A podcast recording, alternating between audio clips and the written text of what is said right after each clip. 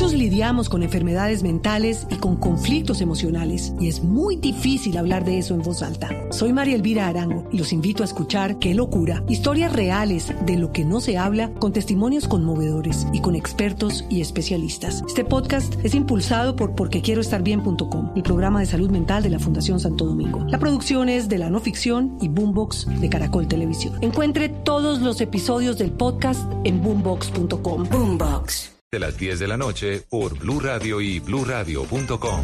La nueva alternativa. Voces y sonidos de Colombia y el mundo en Blue Radio y bluradio.com. Porque la verdad es de todos. Esta es la historia que les vengo a contar. La de un hombre falso y su engaño mortal.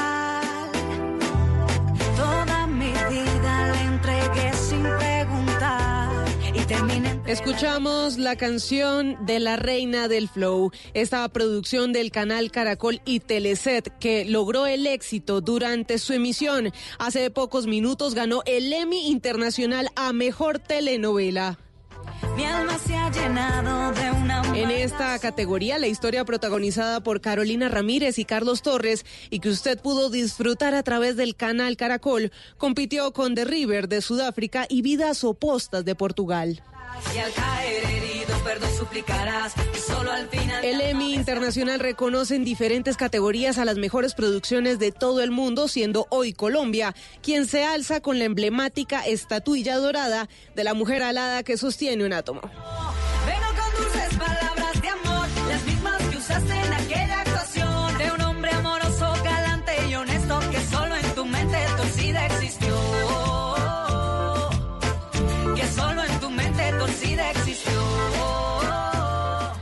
En otras noticias, el debate de la reforma tributaria que estaba previsto que arrancara esta semana en el Congreso se podría suspender tras la petición del presidente de esa entidad, Kenneth Torres. Tras ser hundida por la Corte Constitucional la ley de financiamiento y luego que fuera radicada por el gobierno con mensaje de urgencia en la Cámara de Representantes para que sea debatida nuevamente, el presidente del Congreso, Lidio García, pidió que se suspenda su trámite en las comisiones económicas hasta que no sean escuchados los promotores del paro nacional por el presidente Iván Duque. Así lo hizo saber a través de las redes sociales. De manera respetuosa, pido a los ponentes de la reforma tributaria y congresistas de las comisiones terceras del Senado y Cámara suspender su estudio hasta tanto no escuchemos a los líderes de la protesta social. Esta tarde, en la plenaria de la Cámara de Representantes, aprobó una proposición para que los líderes del paro sean escuchados en una sesión en esta corporación, como lo dijo el representante John Jairo Hoyos. Vamos a escuchar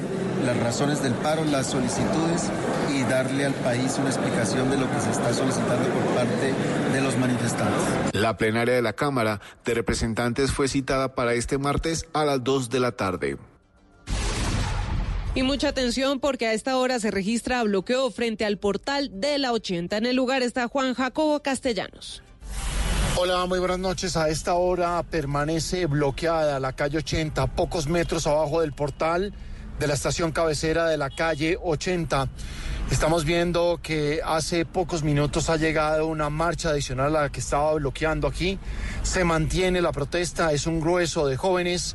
El uh, escuadrón móvil antidisturbios ha llegado en varias motocicletas, pero no eh, ha intervenido hasta este momento. Vemos una gran congestión por los carriles laterales, es decir, las de los vehículos particulares. No hay servicio de Transmilenio y la gente que vive en el occidente de Bogotá ha tenido que bajar caminando ante la ausencia de los buses rojos. No se sabe hasta qué hora va a durar este bloqueo en el occidente de la capital de Colombia. Juan Jacobo Castellanos, Blue Radio. También a esta hora avanzan movilizaciones por la carrera 30 en Bogotá. Manifestantes ocupan ambos sentidos de la vía, sin embargo las movilizaciones se adelantan de manera pacífica. Allí está Diego Perdomo. Pues Joana, a esta hora sigue llegando gente hasta la Plaza de la Hoja.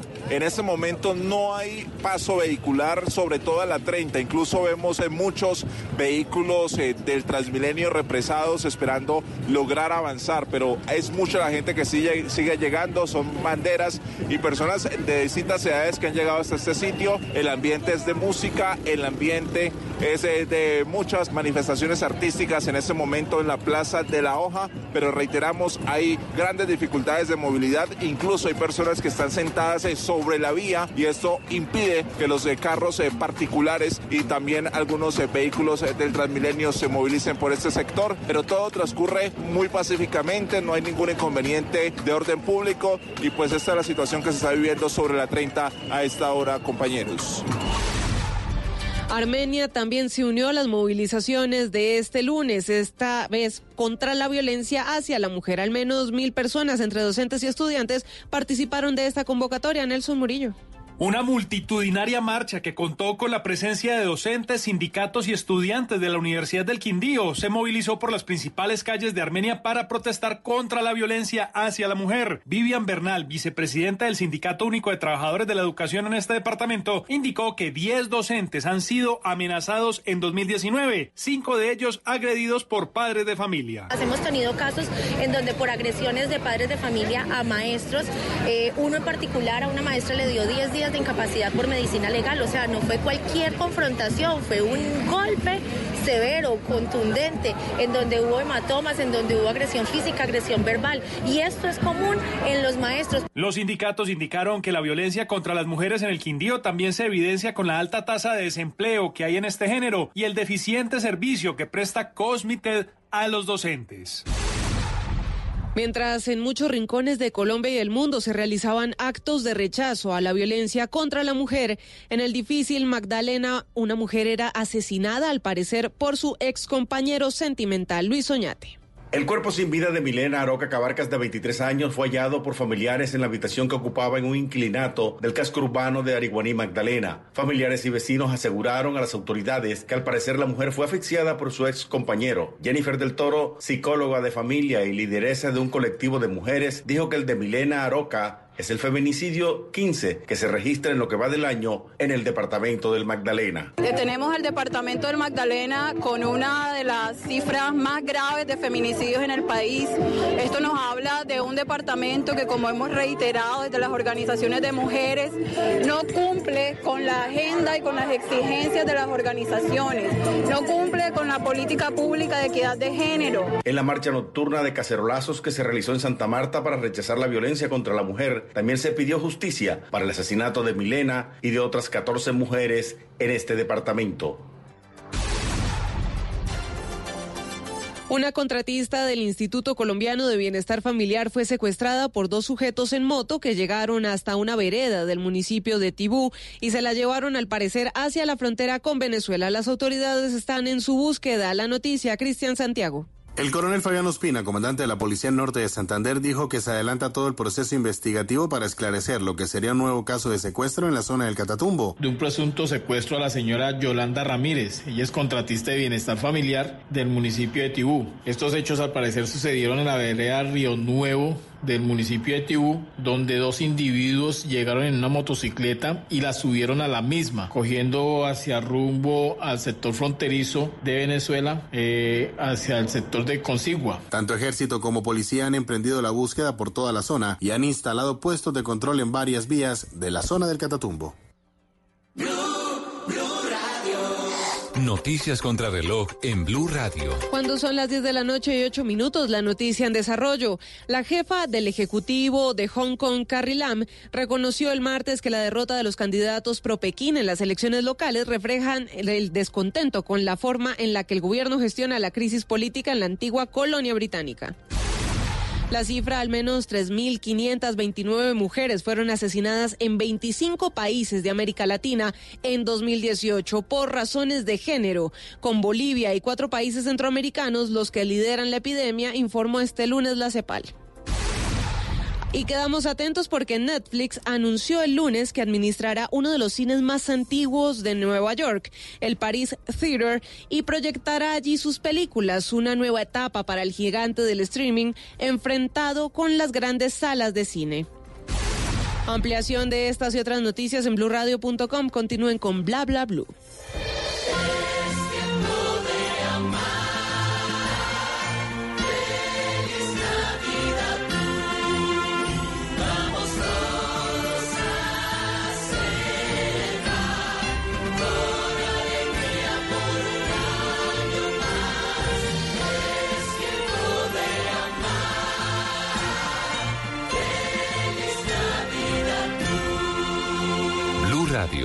La nueva alternativa. El mundo está en tu mano. Escúchalo. Noticias de Colombia y el mundo a partir de este momento. Léelo, entiéndelo, pero también opina. Con respecto a la pregunta del día. Comenta. Yo pienso que ese código. Critica. Y sí, pienso que. Felicita. Vean que el pueblo lo está respaldando. En el fanpage de Blue Radio en Facebook tienes el mundo. Y un espacio para que compartas lo que sientes. Búscanos como Blue Radio en Facebook. Tú tienes mucho que decirle al mundo, porque en Blue Radio respetamos las diferencias. Blue Radio, la nueva alternativa. ¿Qué tal una deliciosa torta? Unos ricos pastelitos, unas exquisitas galletas, un pan calientico, con harina de trigo, los farallones. Y es rico alimento, suave, rendidora, deliciosa y gustadora. Con el trigo de las mejores cosechas, harina Los Farallones. Calidad y rendimiento inigualable. Trabajamos pensando en usted. La noticia del momento en Blue Radio. 10 de la noche, 10 minutos. Atención, acaba de morir el joven Dylan Cruz. El muchacho de 18 años de edad que desde el pasado sábado a las 4 y 20 de la tarde luchaba por su vida tras haber sido impactado con un artefacto lanzado por un hombre del Escuadrón Móvil Antidisturbios de la Policía, acaba de fallecer. El comunicado número 8 del Hospital San Ignacio en Bogotá da la confirmación de esta triste noticia y dice lo siguiente, con pesar informamos que no obstante la atención brindada durante estos días en nuestra unidad de cuidados intensivos, Dylan Cruz, en razón a su estado clínico, acaba de fallecer. Y agrega al Hospital San Ignacio nuestros sentimientos solidarios de pésame a su familia y a personas cercanas a él. Repetimos, 10 de la noche, 11 minutos, una noticia dolorosa, triste, porque Dylan Cruz se había convertido en el símbolo de estas manifestaciones de los últimos días que comenzaron el pasado jueves 21 de noviembre en medio de un paro convocado por las centrales obreras que había el sábado continuado con algunas manifestaciones y tras denuncias de excesos del Escuadrón Móvil Antidisturbios de la policía al reprimir de forma violenta aparentemente algunos estudiantes que marchaban de manera pacífica, pues eh, en medio de las refriegas en la calle 19 con carrera cuarta se presenta esta dolorosa situación. En el Hospital San Ignacio, el médico que atendió en estos días a el joven Dylan Cruz acaba de decir unas breves palabras y además de ello, pues ha lamentado la situación. Pero sumado a esto, vamos a ir en segundos a la Plaza de la Hoja para saber de qué manera los estudiantes y jóvenes que hoy estaban en la manifestación para eliminar cualquier caso de violencia contra la mujer reciben esta dolorosa noticia. Repetimos, ha muerto Dylan Cruz, el joven de 18 años de edad, estudiante del Colegio Ricaurte, colegio distrital en el sur de Bogotá, ha muerto. Blue Radio ha conocido que la mamá de Dylan Cruz pudo estar con él en las últimas horas, hoy y ayer, pudo visitarlo en la unidad de cuidados intensivos del Hospital San Ignacio, luego de una gestión que logró hacer el gobierno con los jueces y con el IMPEC para trasladarla desde una cárcel en el Valle del Cauca a la cárcel de mujeres El Buen Pastor de Bogotá. Se permanece detenida desde hace algunos meses la mamá de, Dylan Cruz y finalmente logró visitarlo en el Hospital San Ignacio en estas últimas horas mientras permanecía en una situación bastante complicada. Vamos al Hospital San Ignacio en Bogotá. Julio César Uchima, ¿qué dice el comunicado en el que se confirma la muerte de este joven? ¿Qué está pasando a esta hora? ¿Qué ocurre al frente de la San Ignacio en la Javeriana, en la calle 40 con séptima en Bogotá? Eh, y, y no sé si haya un vocero hasta ahora para entregar más detalles de esta triste y dolorosa situación. Pues hay un silencio, hay un silencio profundo, Ricardo, a esta hora de la noche. Justo a las 17 minutos de la noche salió el doctor Julio César Castellanos. Él es el director del Hospital San Ignacio. Aquí más o menos hay aproximadamente unas 25 personas y comunicó de manera oficial. Este comunicado número 8 dice, con pesar informamos que no obstante la atención brindada durante estos días, en nuestra unidad de cuidados intensivos. Dylan Cruz, en razón a su estado clínico, acaba de fallecer. Nuestro sentimiento solidario de pésame a su familia y personas cercanas a él. Muy respetuoso ha sido el doctor Julio César Castellanos. Salió, dio un saludo, no más de dos minutos estuvo aquí con cada una de las personas que están en ese lugar donde hay muchísimas flores y les dijo pues que lamentaba mucho este episodio que no era nadie para hablar con los medios de comunicación y que solamente venía a dar un saludo. De inmediato regresó de nuevo a la parte interna del hospital y en este momento pues hay tristeza, hay dolor en este lugar, eh, a toda en el ingreso del hospital San Ignacio en la ciudad de Bogotá.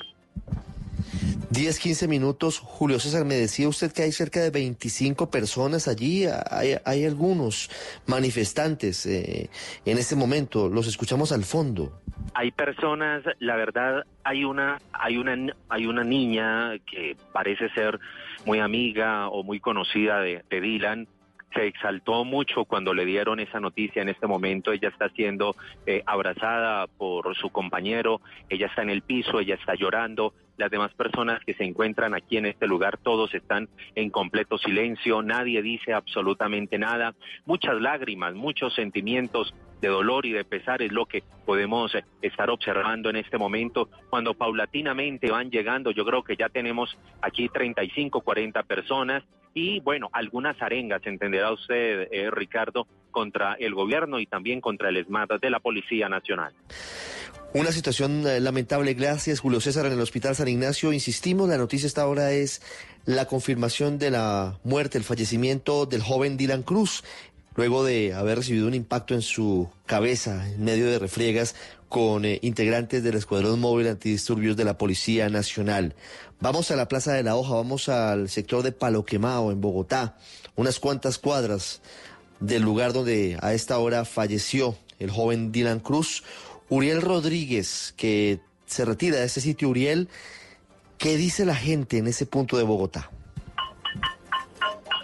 Ricardo, buenas noches. Eh, la gente se está empezando a enterar de la triste noticia del fallecimiento de Dylan Cruz hace apenas algunos minutos. En las calles se escuchan eh, también los cacerolazos de las personas que apenas vienen enterándose a través de los medios de comunicación y lo que nosotros hemos podido informarles a través de Blue Radio en esta transmisión y que hemos venido realizando desde el día 1 del paro nacional, desde el pasado 21 de noviembre. Ininterrumpidamente vamos a tratar de preguntarle a las personas acá qué opinan de eh, esto. Es muy triste la noticia. Buenas noches, señora.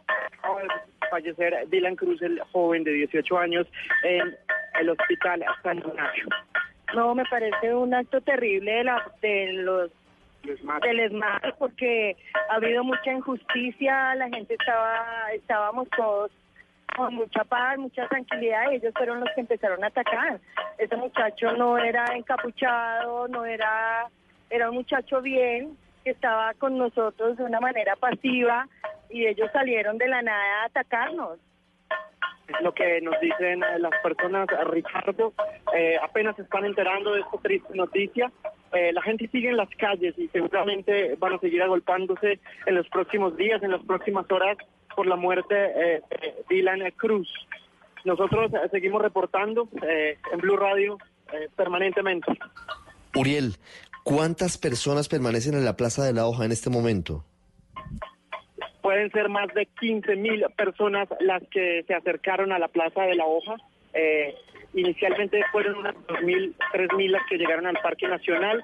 Otros puntos eh, se fueron uniendo, bajaron por la calle 45 en un río gigantesco de personas con eh, prendas de vestir de todos los colores, con antorchas, eh, suenan también los pitos, eh, la música, las velas, un montón de elementos eh, Sí. para protestar Uriel. en este quinto día de paro nacional. Pero Ricardo, la gente sigue y la gente ya se está enterando y están pitando y están eh, gritando también. Es, lo que pasa, lo que ha pasado en esta jornada de paro nacional en las calles de Bogotá, que ha sido sin lugar a dudas el epicentro donde eh, se ha gestado este, esta movilización, esta masiva movilización que hace mucho tiempo no se veía en el país. Sí, Uriel, le preguntaba cuántas personas permanecen haciendo un cálculo en ese sitio a, esta hora, porque esta marcha comenzó temprano, ya son las 10 de la noche, 19 minutos, ya viene bla bla blue, pero estamos con información urgente aquí al aire en Blue Radio. Insistimos con la muerte del joven Dylan Cruz en medio de las manifestaciones. ¿Cuántas personas pueden estar a esta hora todavía en el sitio? Sí, señor. Son, eh, son más de 15 mil personas las que llegaron a la Plaza de la Hoja. Más de 15 mil personas. Otro grupo eh, tomó la carrera 30 hacia el sur. Fueron dispersando, fueron yendo de, eh, más temprano, pero fueron muchísimas personas, Sí. miles de personas, las que Uriel. podemos decir y corroborar. Permítame insistirle, pero a esta hora hay mucha gente, hay poca gente, ya se había disuelto la manifestación o todavía hay mucha gente. mucha gente, mucha gente todavía en la Plaza de la Hoja, en la carrera 30 con eh, calle 19. Bueno, Uriel, muchas gracias. 10 de la noche, 20 minutos. Ya hay pronunciamientos de varios sectores en redes sociales luego de conocerse la muerte de Dylan Cruz, joven estudiante que hoy debía haberse graduado como bachiller. Su hermana recibió el grado, su hermana pidió hoy en la ceremonia precisamente que esta situación no siguiera dividiendo a los colombianos ni que fuera motivo de disturbios, ni motivo de desórdenes, ni motivos para nuevos enfrentamientos. El procurador Fernando Carrillo acaba de escribir, lamento enormemente la muerte de Dylan Cruz. El mejor homenaje a su memoria es rechazar la violencia que no puede llevarse la vida de más colombianos. Abrazo fraterno a su familia y un llamado a la calma a los ciudadanos. Muy importante ese llamado a la calma que hace el procurador. Esta tragedia no puede desencadenar más hechos violentos. 10, 21 minutos antes de que se conociera formalmente el comunicado del Hospital San Ignacio con esta triste noticia de la muerte de Dylan Cruz, el presidente Iván Duque había emitido un comunicado. María Camila Roa, voy con usted a la Casa de Nariño. Por favor, leamos el comunicado del presidente Iván Duque. Buenas noches.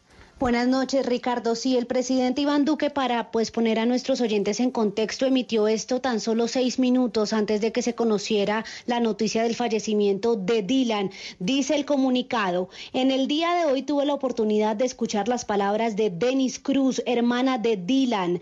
Quiero manifestarles a todos los colombianos que me identifico plenamente con su mensaje que también me expresó en el día de ayer cuando tuve la oportunidad de dialogar telefónicamente con ella.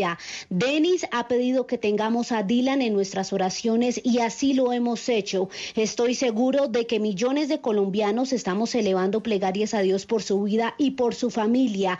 En nombre de todos los colombianos y de mi familia, quiero enviarles un mensaje de afecto y solidaridad y decirles que desde el corazón nos unimos en ello. Eso fue lo que dijo el presidente Iván Duque contados minutos antes de que se conociera la noticia, Ricardo, pero a esta hora también se conoce pronunciamiento de la vicepresidenta por parte del gobierno. Como colombiana y como madre, lamento profundamente la pérdida de nuestro compatriota Dylan Cruz. Solidaridad con sus padres, amigos y familiares. Los sueños de ningún joven en nuestro país deben apagarse por la intolerancia e imposibilidad de construir juntos. Que en paz descanse. Es el pronunciamiento que se conoce por ahora por parte del gobierno, Ricardo. Dos pronunciamientos del presidente Iván Duque, María Camila Roa, gracias, y de la vicepresidenta Marta Lucía Ramírez. El presidente Iván Duque informando que escuchó las palabras de la hermana de, de Dylan, de Denis Cruz, durante la ceremonia de graduación. Qué paradojas de la vida. Hoy debía recibir su diploma como bachiller Dylan Cruz. Y la violencia, porque la violencia en últimas es lo que está como telón de fondo, no lo permitió. Más allá de las consideraciones que vendrán y de las investigaciones que vendrán, no tenía por qué haberse cegado una vida tan joven. vendrá la investigación de la Fiscalía, vendrá la investigación de la policía y por supuesto vendrán eh, en caso de hallarse pues, las sanciones para el responsable. Pero más allá de eso, Colombia debe aprender a manifestarse y a protestar y a respetar la protesta y a garantizar que en medio de cada una de esas expresiones no terminen quitándoles la vida a personas como este joven Dylan Cruz. El mensaje es fundamental, el llamado a la calma, el llamado a la tranquilidad, el llamado a, que este debe ser un elemento para unir a los colombianos y no para dividir y no para causar nuevos hechos de alteración de orden público. Regreso al Hospital San Ignacio en Bogotá, en la calle 40 con carrera séptima. Julio César, aumenta el número de personas que están llegando, encienden velas, están llevando también carteles, rinden homenaje a esta hora a Dylan Cruz. Sin lugar a dudas, Ricardo, mire, le cuento, paradójicamente hay 15 velas encendidas y se han ido algunas apagando paulatinamente después de que nos informaron esta lamentable noticia. Hay dos jóvenes que están derrumbados, están en el piso, están llorando la partida de Dylan Mauricio Cruz Medina. Hay más o menos unas 40 personas. Hay algunos medios de comunicación que han llegado hasta este lugar también para hacer compañía y para recordar a todo el pueblo colombiano pues que debemos estar unidos ante esta lamentable tragedia que vive la familia de Dylan. En este momento, a pesar de la noche fría, las personas han venido llegando paulatinamente, nos encontramos en este lugar, ellos no quieren hablar, hay un silencio profundo, seguramente algunas oraciones en lo más profundo de su ser por el eterno descanso de este joven que en su momento quería también construir su vida en las propias universidades del país. 10 de la noche, 25 minutos. Esta noticia nos arruga el corazón a todos. La muerte de Dylan Cruz está vistiendo de luto al país. Había escrito en Twitter a las 7 y 20 de la noche el alcalde electo de Medellín, Daniel Quintero, lo siguiente. Dolor profundo, orando por Dylan y su familia. Esa oración llegó y lamentablemente Dylan Cruz en las últimas horas no soportó y ha fallecido. Carlos Zanabria, hay pronunciamiento del alcalde Enrique Peñalosa a propósito de la muerte de este joven. Así es, Ricardo, lo envió a través de un video publicado en su cuenta de Twitter personal, arroba Enrique Peñalosa, hace escasos tres minutos, lamentando la muerte de Dylan Cruz en los siguientes términos. Lamento mucho la muerte de Dylan. Le hago llegar mis sentidos de condolencias a su familia, a sus amigos. A su familia seguiremos acompañándola y apoyándola como lo hemos venido haciendo desde el primer momento. Precisamente el alcalde Enrique Peñalosa, a través de la Secretaría de Educación y demás entidades del distrito, había dispuesto todo un plan para acompañar a la familia de Dylan en este momento para hacer seguimiento a su estado de salud. Y esa es la reacción, la primera del alcalde mayor de Bogotá. 10.26 minutos, murió Dylan Cruz, el joven herido de gravedad el pasado sábado a las 4 de la tarde luego de recibir un impacto de un agente del ESMAD de la policía en su cabeza en la calle 19 con carrera cuarta en Bogotá. Varios pronunciamientos a esta hora, por supuesto, porque ha conmovido su situación a todo el país. Dicen Aida Bella, de la Unión Patriótica, e Iván Cepeda del Polo Democrático que este es un crimen de Estado. Por supuesto que este será un asunto de nuevas controversias que deberían trascender lo político, por supuesto, pero que deben llevar la investigación hasta esclarecer todas las responsabilidades que haya en torno a este asunto. Pero el llamado sí es muy importante sobre lo que significa el llamado a la tranquilidad, el llamado a tramitar las diferencias y en memoria de Dylan llevar a cabo manifestaciones en el caso de que haya de manera pacífica de que la policía además haga respeto a ese derecho consagrado en la Constitución en caso de que se haga dentro de las normas y dentro de los cauces legales, que es un elemento fundamental. Noticia triste, dolorosa esta hora que inunda, como lo decimos en múltiples reacciones en las redes sociales, por supuesto, de todos los sectores, de los ciudadanos principalmente y también de los dirigentes políticos en nuestro país. Murió a los 18 años, comenzando apenas su vida Dylan Cruz. Estaremos ampliando la información en Voces y Sonidos cuando haya nuevos detalles sobre lo que puede ocurrir. Mañana muy temprano en Mañanas Blue, en Meridiano Blue, estaremos con ustedes como siempre, 1028. Estaremos con ustedes además con más detalles en blurradio.com. Comenzamos en segundos. Don Mauricio Quintero, don Simón Hernández y los demás con Bla Bla Blue. El mundo está en tu mano. Escúchalo. Noticias de Colombia y el mundo a partir de este momento. Léelo, entiéndelo, pero también opina, Con respecto a la pregunta del día. comenta, Yo pienso que ese código. critica, sí, pienso que. felicita. Vean que el pueblo lo está En respaldando. el fanpage de Blue Radio en Facebook tienes el mundo y un espacio para que compartas lo que sientes. Búscanos como Blue Radio en Facebook. Tú tienes mucho que decirle al mundo, porque en Blue Radio respetamos las diferencias. Blue Radio, la nueva alternativa. Estás escuchando Blue Radio, un país lleno de positivismo, un país que dice siempre se puede. Banco Popular. Doña Susana, solo tienes que responder la siguiente pregunta para ganar muchos premios. ¿Lista? Sí, ¿Abriste un CDT en el Banco Popular? Sí. Con el ahorro ganador CDT, siempre ganas. Sin rifas ni sorteos. Ahorra y obtén mayor rentabilidad. Más información en www.bancopopular.com.co. Banco Popular. Somos Grupo Aval. Aplica condiciones. Vigilado Superintendencia Financiera de Colombia. Hoy en Blue Radio. Buenas noches, es Tulio Recomienda y esta noche voy a estar en Bla Bla Blue y van a escuchar mucho Bla Bla, eso sí se los puedo asegurar. 10 de la noche, aquí nos escuchamos. Bla bla blue. Conversaciones para gente despierta. De lunes a jueves desde las 10 de la noche por Blue Radio y bluradio.com. La nueva alternativa. ¿Qué se requiere para una buena conversación? Un buen tema, un buen ambiente, buenos interlocutores, preguntarles a los que saben y dejar que todos expresen su opinión.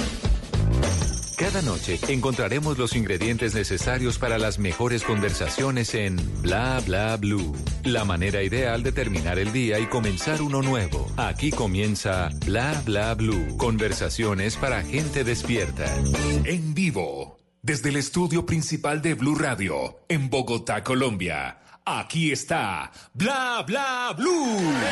¡Hey, Colombia! ¿Qué más? ¿Qué ha pasado? esta semana. ¿Cómo va todo? Bienvenidos, ¿Bien? bienvenidos, bienvenidos. Esto es eh, Bla Bla Blue.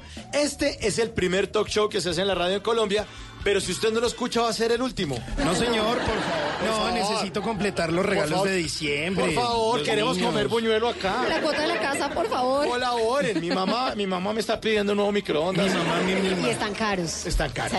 Sí, sí. Así es, bla, bla, bla. Siempre en la primera hora, invitado especial. En la segunda hora, hablamos en serio. Trataremos de to- tocar un tema Ah, después de las 11 de la... Por favor. Intentaremos. Intentaremos después de las 11 de la noche hablar en serio. Y después de las 12, hablando sin parar, ustedes en la línea 316-692-5274, la línea de Bla Bla Blue. Y esta noche saludamos a Carolina Pineda. Hola, qué más lindo. Ay, se vino esta semana también aquí. Oh. Imagínese, no me quiero salir de acá. Es que estas conversaciones para gente despierta son una cosa loca. Buenas, Buenas, Buenas, buenas, no van a sacar fácil. No, señora, no, señora. Esa- la idea es que se quede aquí. Este programa no se produce solo, por, así como yo no tengo una fábrica de billetes en la casa ni un árbol. Este programa no se hace solo, le hace, lo hace el gran Gary. Sí, señor, está Diego, el Diego. Grande, Diego. Hola, soy Gary. Hola, soy Gary. ¿Estamos listos? Estamos listos, Hola, invitados y Seguimos, todo. sí, paramos, no, No. arrancamos. Le damos la bienvenida a The Page Mode en vivo. Words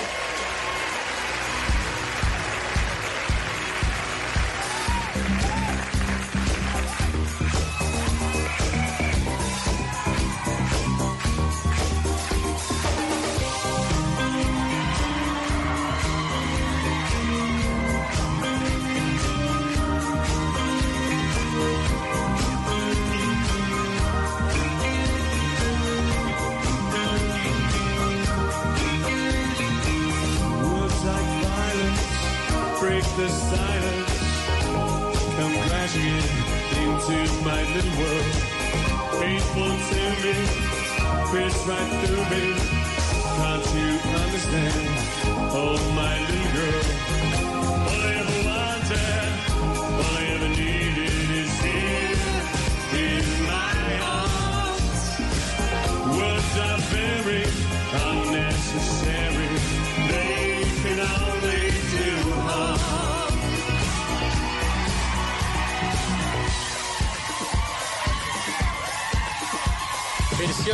Versión en vivo de Page Mode, Enjoy the Silence. Aquí no vamos a, a estar en silence, vamos a hablar de aquí No, hasta no, la una de la mañana. Aquí no disfrutamos el silencio, aquí lo que disfrutamos es el ruidito y las buenas conversaciones. Una versión en vivo de Depeche Mode que estuvieron visitando Colombia el año pasado, pero aquí con David Letterman. Eh, en ese entonces, cuando este señor no tenía esa barba así larga y cuando pues por supuesto tenía eh, su show para la televisión abierta de los Estados Unidos y después, antes, antes de que se dedicara a hacer como todo ese show eh, donde han pasado Obama, donde ha pasado Kanye West, donde bueno, ha pasado un montón de gente y que está en este momento en Netflix. Nos devolvemos al año 2018, estuvieron presentándose en segunda ocasión esta banda de la ciudad de Nueva York, aquí en Bogotá, en la plaza del Parque Simón Bolívar, y esta fue una de las canciones que más se corearon. Enjoy the silence.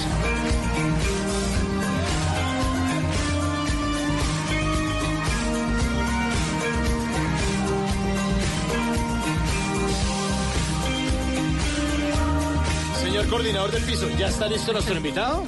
Sí, señor, y hizo como muchas exigencias para venir. Ay, no Sí. pedimos No, tapo, no. Que whisky, No. que, que si le teníamos sushi, que si le teníamos pizza, Hamburguesa o sea, a- hasta empanadas. No, no, no, no. no. Sí.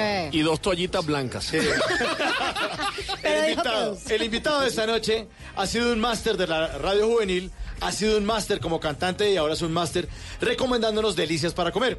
Tengo que aclararles que el apellido de él es Zuluaga y no recomienda. disculpa, disculpa, el apellido de Don Tulio es, es recomienda, no, es Zuluaga. Te recomiendo. Recibamos con un fuerte aplauso al máster de máster de todos, al señor Tu- Tu- Tu- Tu- Tu- Tu- Tulio Zuluaga. Gra, gra, gra, gra, gra, gracias. Dios mío, que eso sabe, me devolvieron el cassette. Don Tulio, bienvenido a Bla Bla Blue. Oye, muchas gracias, de verdad. Qué buena, qué buena bienvenida. Nos anima uno aquí escuchando todo esto. Bueno, nada, como siempre, eh, dándole al tema de, la, de las hamburguesas, lo de las exigencias es en serio, de verdad. Eh, voy a tener Especialmente que irme. lo de las toallas. Sí, porque veo que no las trajeron y las pusieron, las pusieron, las pusieron azules oscuros y dije blancas. Así que muchas gracias, fue un placer venir a No, no, hablar no, con ustedes. Ey, espere, espere. ey, suéltame. Don Tulio, es un honor estar aquí compartiendo micrófonos, sobre todo porque lo digo de manera personal. Usted ha sido para mí un inspirador en la radio. Gracias, hermano. Yo fui oyente suyo y siempre quise hacer las cosas bonitas que usted nos transmitió a través de estos micrófonos de la radio, de la radio juvenil de los años 80. Gracias, hermano. te- qué lindas palabras de Sí, verdad, sí, Dios sí. mío. O sea, En ahora serio. sí necesito la toallita en serio. Me va a poner a llorar.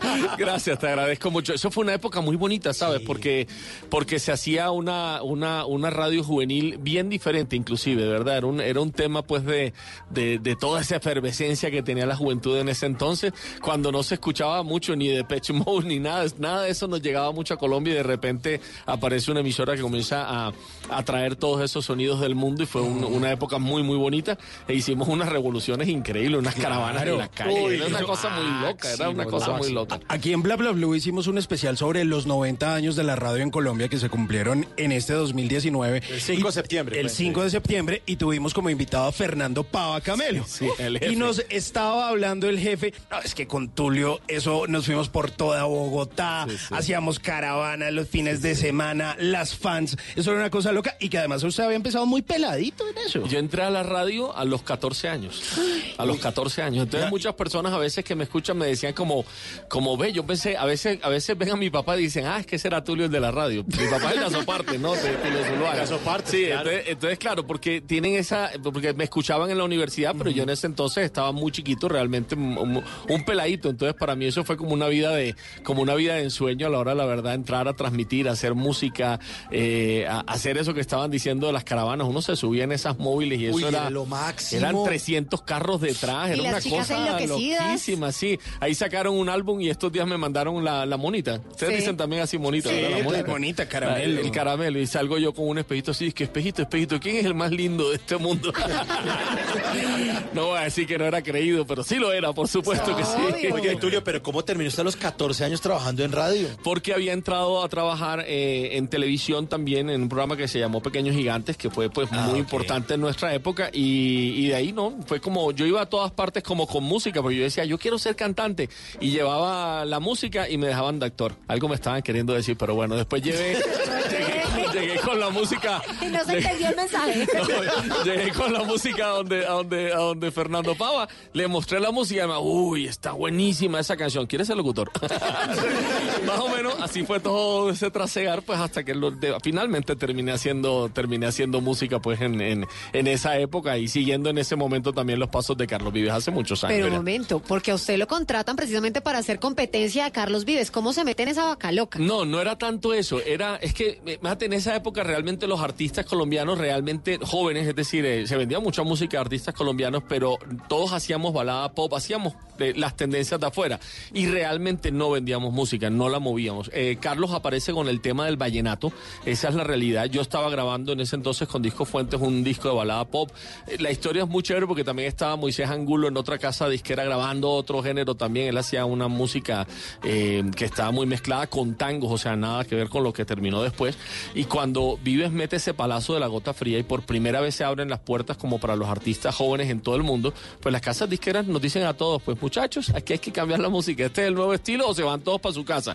Entonces no era realmente una competencia como tal, o sea, no fue como, hey, vas a hacer la competencia, sino todos cambiamos el estilo. De hecho, Moisés comenzó a hacer una música muy como de banda, muy folclórica, Luna Verde. Nosotros llegamos, pero realmente la- el, el- el tema, el, el vallenato de nosotros, pues pegó con mucha fuerza, sobre todo la, la, la cachucha bacana, fue bastante, bastante fuerte en su momento, eh, pero realmente, digamos, entre comillas, que fue siguiendo un camino que había marcado y que había delineado Carlos Vives en ese momento. ¿no? Oiga, Tulio, pero usted a los 14 años ya está sentado frente a una consola de radio. Así mismo. ¿De jockey? Así mismo, como, Eh, ¿cómo era que ya se me olvidó cómo se llamaban Los los, ca- cartuchos? los cartuchos. Se llamaban los cartuchos. Sí, es cartuchos. Y uno competía por el que más rápido los pasara. Entonces era chan, chan, la cartuchera. Es una cosa increíble. Era como una vaina, sí, como una cinta para Sí, los sí. millennials, toca explicarles. Sí, eh, hay que Simón. decirles. Es como, sí, era como una, una cajita. Un cassette gigante. Un cassette gigante. Sí, sí, entonces uno hundía los botones y eh, no, era una cosa así, o sea, lo que yo estoy viendo aquí ya no nada que ver, no Ya tiene está nada que ver. descrestado. Sí, sí. Uno los efectos y todo tenía que hacerlos Claro. uno, uno se reía solo, o sea, era una cosa distinta. No, ahora no, ahora vea. gracias, gracias, gracias público, muy amable. Oiga, Tulio, ¿usted cuánto tiempo duró haciendo radio en 88? Eh, yo creo que fueron por ahí seis o siete años aproximadamente, más o menos sí, porque ya salté a la televisión como tal. Lo mismo, llegué mostrando mi música y me dejaron de presentador de televisión. Y de- un día había una revista aquí muy famosa que puso una carátula como, si será que Tulio no entiende que su camino no es la música. Como, todo el mundo lo mete en otra cosa, en otra cosa. Pero bueno, es que de hecho es muy chistoso, porque yo, yo hoy en día doy unas conferencias para emprendedores, eh, porque me he caído y me he estrellado tantas veces. Entonces yo le digo a la gente, no, espere resultados. Entonces vino la gran trampa del siglo, es decir, ¿cómo hice yo para volverme cantante que no me paraban bolas? ¿Te acuerdas que en esa época las compañías eh, le pedían unos LPs Sí. a las Sí, sí, claro. y, y lo, y lo- lo brandeaban, le ponían el nombre de tu compañía y se lo regalaban a la gente en diciembre. Fernando Pava, él no se acuerda de esa historia, entonces no la cuenta mucho. Fernando Pava tenía, tenía un acuerdo con, con mil discos con una disquera, entonces yo le, lo convencí y le dije, jefe, ¿qué te vas a poner a arreglar música? Dame esos mil discos a mí, yo imprimo unas canciones, me vuelvo cantante y nos hacemos socios. Y el man, bueno, listo, tal, hagámosle. Y entonces, entonces viene, bueno, graba y yo, yo no tengo plata para grabar. Entonces me puse a buscar en la emisora y me encontré una, una, en esa época salían unos súper sencillos también. Por un lado era la música y por el otro lado era el cantante cantando. Entonces, la pista. Yo dije, ya me encontré una de un grupo llamado Alep, lo saqué, me inventé una letra, la puse ahí encima y con esa pista grabé en un estudio de 88.9 la voz encima. Mandamos a imprimir los discos, normal, era un súper sencillo, una canción por un lado, otra canción por otro lado. Salió el disco a las discotiendas, mil copias, pasó un mes y eso fue una cosa espectacular. Ni siquiera mi mamá se acordó de ir a comprarlo. Ay, no. De verdad, no se había vendido ni un solo disco. Pero Yo, ni yo tenía un carrito en ese entonces, lo vendí, cogí toda la plata, le di la plata a todos mis amigos y todo, y agotamos los benditos mil discos. Entonces, a la semana siguiente, después de un mes, yo era el artista en Bogotá que más discos había vendido en la historia de. Con O sea, ese yo, carrito. yo no esperé el re- yo no esperé el resultado. Yo dije, esto se hace así y lo vamos a hacer así. A, la, a la semana siguiente tenía a todas las disqueras queriéndome firmar eh, música y por supuesto terminé firmando con el padrinajo de en ese momento de Ricardo Montaner y me fui a grabar a Venezuela y todo el cuento. O sea, un tema muy chévere, pero fue gracias a un carrito. Creo que era un Renault, era un Renault 4 casualmente anaranjado pollo. No, pero la Porque historia. Uno ahora hablando es que emprendimiento y nada. Vea, esto, esto ocurrió en qué año. No, espérate, esto yo tendría tendría, yo tendría en ese entonces, qué sé yo, 19 años quizás, no, no, no, no me acuerdo exactamente, pero por ahí debería tener unos 19 años, claro. ¿Qué año era más o menos? 80 Eh, y... no, 80 y sí, 89 más o menos, por ahí sí, sí, fue la época fuerte, fuerte de, de 88 también, 88, 89 más o menos fue esa época, sí. Qué maravilla. Estamos esta noche aquí con tu, tu, tu, tu, Tulio Zuluaga.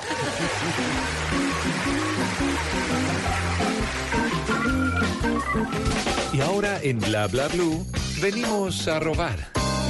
Muchísimas gracias. Venimos a robar. Porque venimos a robar. Me robo unos trinos y unas cosas que salen en Instagram, pero los arrobo. ¿Cuáles son sus arrobas en las redes sociales? Tulio? Tulio recomienda todo, arroba Tulio recomienda en todas las redes sociales. Que no es el apellido. No. Te lo recomienda de toda la vida. Exacto.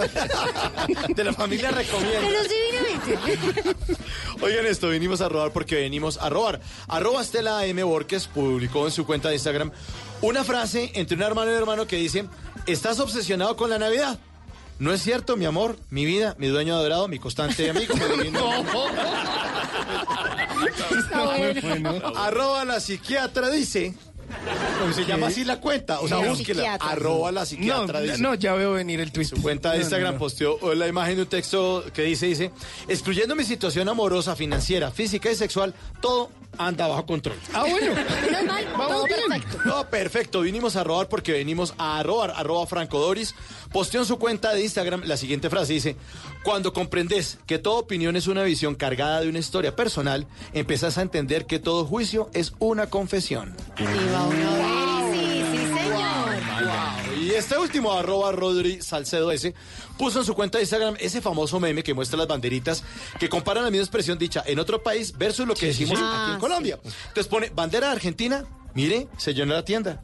Bandera de España, mire, se llenó la tienda. Bandera de México, mire, se llenó la tienda. Bandera de Colombia, uy, parce, tenemos la re buena espalda, vea, esto estaba re solo y vea cómo se llenó esta mierda. venimos a robar porque venimos a robar.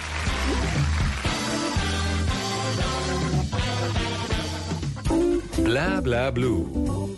Conversaciones para gente despierta.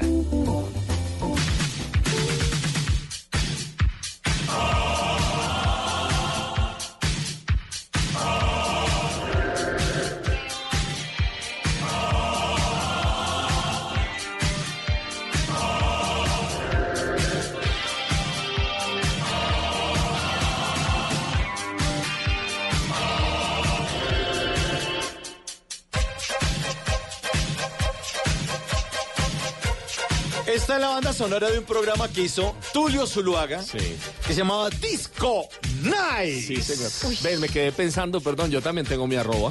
En estos días me lo pusieron y decía, decía que si ustedes sabían por qué, como dos amigos decía, ay, parce, ¿por qué Tulio será que no hace un motel master? Un motel Uy. master. Y el otro le respondía, dije, porque es que Tulio recomienda no hace festivales de comida rápida.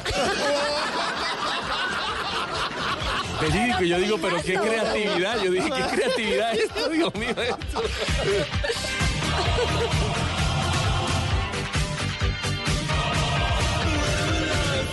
Si me preguntan que cómo se llama esa canción, se llama Another Brick. Y es Esto, esto decía algo así, yo decía, era como extraño. Yo en estos días saqué, encontré un cassette y lo puse y yo decía, pero yo hablaba como con una papa en la boca, muy gomelo. Sí, en ese pues vamos a entonces, poner sí. la canción a ver cómo arrancaba. A ver cómo era la Tulio cosa, Zuluaga cosa en. Disco A ver, me la soy yo de aquí. A partir de este momento estás escuchando la número uno. Tu, tu, tu, tu, Tulio Zuluaga te acompaña desde el planeta plano de la música. Si era una el planeta plano de la música.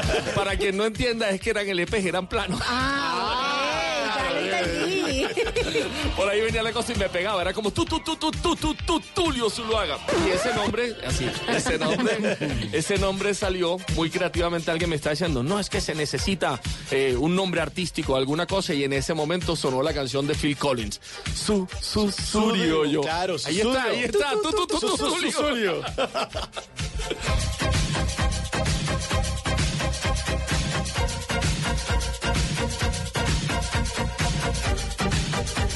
Era el programa de los fines de semana de la Superestación 88.9 y lo hacía al lado de Chucho Benavides Show. Sí, después sacamos una- un eslogan con el cuando se volvió de moda el tema de, ¿te acuerdas? Susa, Su- Susa, ¿cómo se llamaba Susa? Sí, Chucha, ¿cómo era la palabra. Susa? Bueno, como fuera. Y entonces éramos en el zoológico de la mañana, contábamos chistes, entonces éramos como, contábamos un chiste y todo el mundo se quedaba callado como. ¿qué ¿De dijeron? dónde? Es decir, que, que es esta bobada. No, que un fósforo venía caminando, se rascó la cabeza y se quemó. Y todo el mundo del programa se quedaba así, era Chucho y Tulio, somos geniales.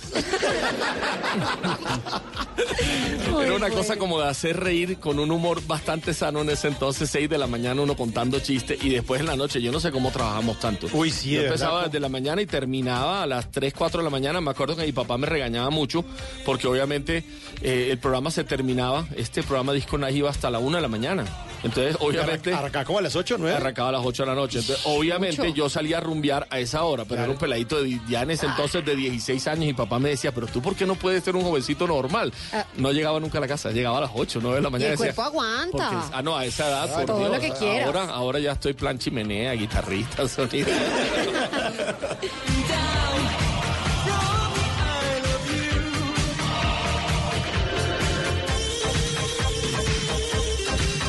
Tulio, ¿cómo es esta vaina que fue el primer colombiano en llegar a MTV? Es que en ese entonces eh, había, no estaba el MTV latino, ¿no? No. Eh, estaba solamente el MTV americano. De hecho, si no estoy mal y si no estoy diciendo una tontería, tengo entendido que fue la primera, cua- ellos empezaron con una sección en ese momento, comenzaron como a tener una apertura latinoamericana eh, de, de música en español y abrieron una sección que se llamaba In Situ en el, en el MTV americano. Y ahí, la primera vez que se, que se inauguró In Situ, salió la canción Compa de Miguel, un video espectacular que se habían fajado aquí con pues la gente de Disco Fuentes y todo el cuanto habían hecho una cosa muy, muy importante, un video muy importante y fue con el que inauguraron esa sección. Entonces, realmente fue un momento de orgullo, tan de orgullo como eh, la canción Te Llevaré en la película de Quentin Tarantino, Coral también, que, que, que fue una cosa muy bonita realmente, es decir, uno ver una canción de uno, de uno ahí sonando, no sé dónde están las regalías, pero bueno, pero sonó en la canción. Señor Quentin, que una cuentica por ahí.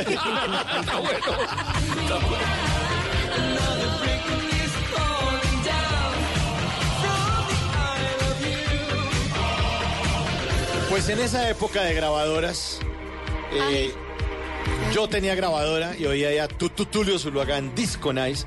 Pero doña Carolina Pineda tiene también otra grabadora que trajo aquí, Habla Habla Blue.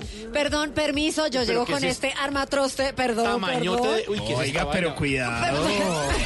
Ay, espere, es que esta vaina se me descuadra. ¿Usted sabe manejar bien la grabadora, sí o no, Pero Tulio? perfectamente bien. Ayúdeme, por favor, húndale el dedo ahí porque quiero que Oiga, me oiga, pero diga. que te pongo. Ahí, en la grabadora. En el rewind, en el rewind. No, no, no, aquí no es rewind, no, no. Yo necesito que primero le hunda el dedo al play. Al play. Porque quiero que de su vida me cuente qué le gustaría retroceder para volver a darle play. Uy, eh, yo creo, no, qué, pregunta, qué clase de pregunta. Ven, eh, no podemos adelantar FFW. No, nada, que en play. Eh, Sabes que no, no, yo creería que nada. Yo creo que hasta el momento donde voy, o sea, ha habido momentos muy importantes, muy bonitos, pero yo creo que no cambiaría nada. Creo que, o sea, ni, ni para bien ni para mal. Es decir, lo que, lo que se hizo, yo pasé muchos años como, como diciendo, ay, yo cuando era tan rombero, yo qué hice, qué no hice. Pero no, con los años entendí algo y fue que la vida me preparó con mucha fuerza para el momento que estoy viviendo en este momento. Entonces, si tuviera que darle play en este momento a algo en mi vida, se lo volvería a dar a este preciso momento. Es decir, de verdad me la estoy viviendo muy bien, he aprendido muchísimo, eh, tengo mucho que compartir, tengo mucho para darle a la gente, entonces creo que, creo que todo eso de verdad fue, fue, o sea, todo lo que pasó antes, bueno o malo, fue realmente una tremenda escuela para, para formarme, para, para ser lo que soy hoy en día, ¿no? Casi lloro, casi Pero- lloro. pero espérate, Julio- que se, espérate que se me cayó el libreto. Lo debajo de la mesa. Espérame, espérame que usted es el experto aquí, pues, para los botones. Esto, este botón que tiene como dos palitos, ¿para qué sirve? El- la pausa, la pausa. la pausa. Exacto. pausa. Po- Húndale ahí. ¿A, A ver, qué ya. le gustaría darle eso? Ahí, quieto. Eh, ahí, Ahí, ahí. ¿A qué le pausa. gustaría darle pausa? ¿A qué me gustaría darle pausa? O sea, un momento eterno. Uy, Dios mío. Me imagino que el momento en que nació mi primer hijo, eso, esa, esa felicidad es una cosa realmente que no hay forma de compararla, es decir, porque es, es un cambio de vida total, es decir, uno piensa que es nada, o sea, es un momento, un día como cualquier otro día seguramente, pero cuando tú tienes una pequeña criatura que en, en definitiva ha salido de ti, bueno, no, salió de mi esposa, pero... lo hice mi- yo hice mi vaina, yo hice mi aporte ahí también, y tenerlo- Ay, claro, y tenerlo- un donante, o bueno, eso, o eso creo, bueno, pero bueno, tenerlo... Espero que no estén oyendo el programa, pero bueno, tener, tener de verdad esta pequeña vida entre los brazos creo que cambia muchas cosas. O sea, es, es eh, empezar a tener miedo, empezar a no dormir, empezar a muchas cosas, a planear, a sentarte por primera vez en la vida y a decir, oh, oh, tengo que pensar ya no solo en mí, sino realmente en las demás personas y en la felicidad de las demás ¿Ya personas. cuántos años tiene? No, pues yo tengo una niña chiquitica de 24 años, Ah, después uno de chiquita. 20, Ah, después uno de 17 y una de 14. ¿Cuánto? Sí, sí, soy barranquillero. Sí, sí, tengo televisor antes de que lo pregunten. Tulio, pero falta una cosa que necesito que metamos este cassette, pero ponerle las cinticas a los laditos Sí. y oprimir ese botón de circulito para poner rec. ¿Qué le falta por hacer? ¿Qué le falta por grabar? Espícheme el botón, por favor. A ver, yo pongo ahí que quisiera grabar en mi vida. Está bueno lo de la cinta pegante que no le ponía los cositos. Claro, es cierto, es. Y después uno con el, con el, con el bolígrafo tenía que, cuando se le salía la cinta. Eh. ¿Qué, me, ¿Qué me gustaría grabar en esta vida? Mm, para siempre.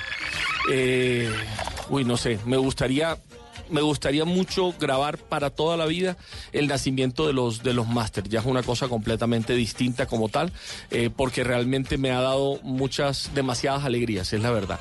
Es, eh, ha sido un, un sentido, ahora lo conversábamos antes de, de- de empezar a hablar, eh, de poder realmente aportarle a la sociedad, de poder, o sea, mientras haces un negocio, es muy bonito cuando logras hacer un negocio, que cuando te vienes a dar cuenta es un negocio también demasiado lucrativo y demasiado bueno para todos los que están alrededor. O sea, no estás solamente tú ahí, sino que es un círculo gigantesco. Entonces yo suelo decir, me encanta hacer negocios en los que yo puedo ganar mientras los demás ganan incluso más que yo. Entonces me parece muy, muy chévere. Pero es que es increíble la labor que está haciendo Tulio con su Tulio Recomienda y con los Master Sushi, Pizza, todos.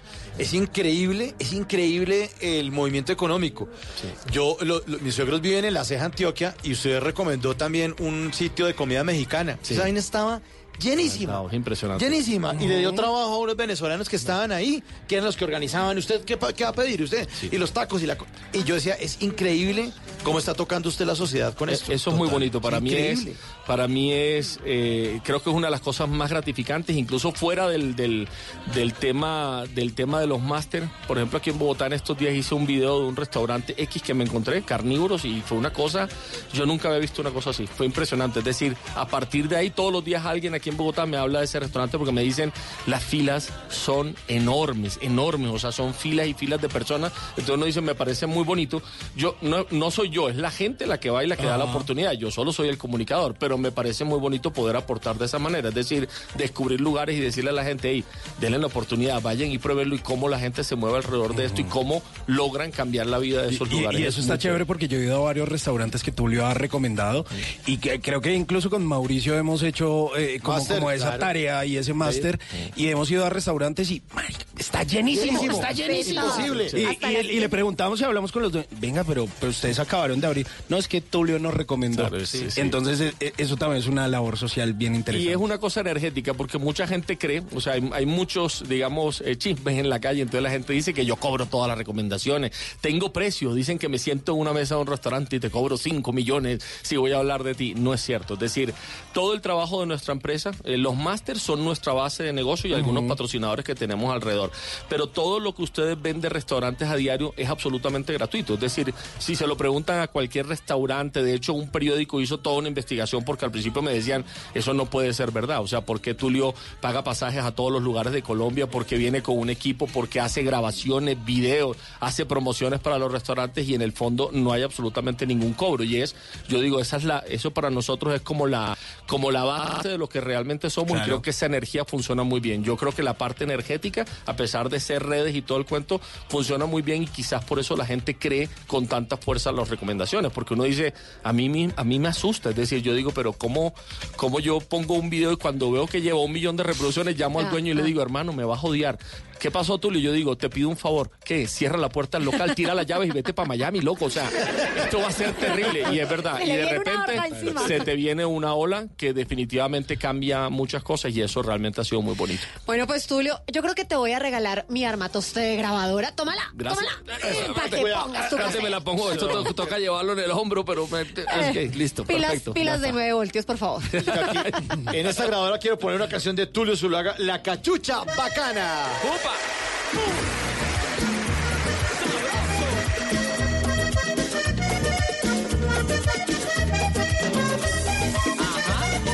¿Qué se requiere para una buena conversación? Un buen tema, un buen ambiente, buenos interlocutores, preguntarles a los que saben y dejar que todos expresen su opinión. Cada noche encontraremos los ingredientes necesarios para las mejores conversaciones en Bla Bla Blue. La manera ideal de terminar el día y comenzar uno nuevo. Bla Bla Blue. Conversaciones para gente despierta. De lunes a jueves desde las 10 de la noche. Blue Radio crece. Blue Radio y bluradio.com. La nueva alternativa.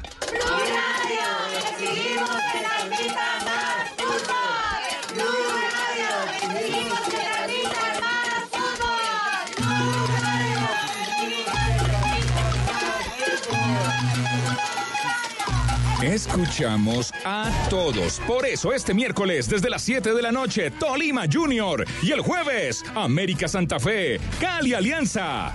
Blue Radio. Escuchamos a todos con el fútbol. Blue Radio, la nueva alternativa.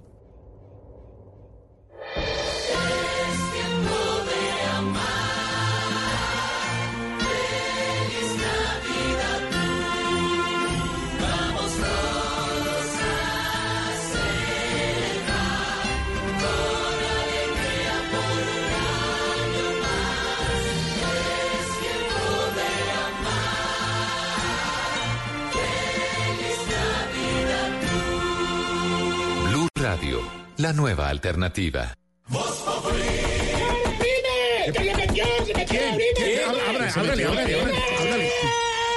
¿Qué le pasó? ¿Qué le pasó? Abrime, que se metió, ¿Quién se metió? ¡Se metió diciembre! Ese pánico colectivo generalizado el viernes. ¿Qué hay detrás de eso? Hay dos tesis. Hay una, fue la técnica que se conoce como el pánico moral, aquella estrategia que utilizan para que las personas se solidaricen con la fuerza pública. Hay otra que es, digamos, de la izquierda, y es la insurrección revolucionaria. Evidente hubo un funcionamiento muy fuerte para generar el temor de los bogotanos o de los caleños, pero lo más importante para aquellos que estructuraron eso, ya el alcalde de Bogotá dijo que él estaba siguiendo unas pesquisas, que querían era que en las redes sociales, Jorge Alfredo, se replicaran de manera masiva. Hay que investigar y hay que buscar, como lo dijo el alcalde, quiénes son los que generaron esto, porque es muy bueno que los colombianos sepamos si eso pasó o no. Viernes salió a defender el conjunto con el palo de la escoba.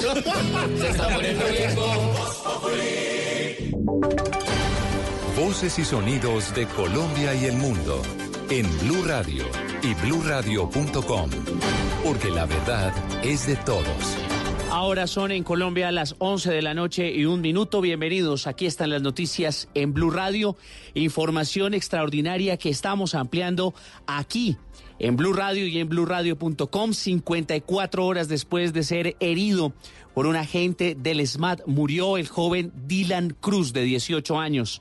Esa es una noticia que fue registrada por nuestros micrófonos hace una hora en el Hospital San Ignacio, donde a esta hora espontáneamente cientos de ciudadanos se congregan en una velatón, en una muestra de sentimiento, de dolor y de solidaridad con la familia de este joven manifestante, el primer fallecido en lo que van estos cinco días de protestas en todo el país. Allí el micrófono de Blue Radio con Julio César Uchima.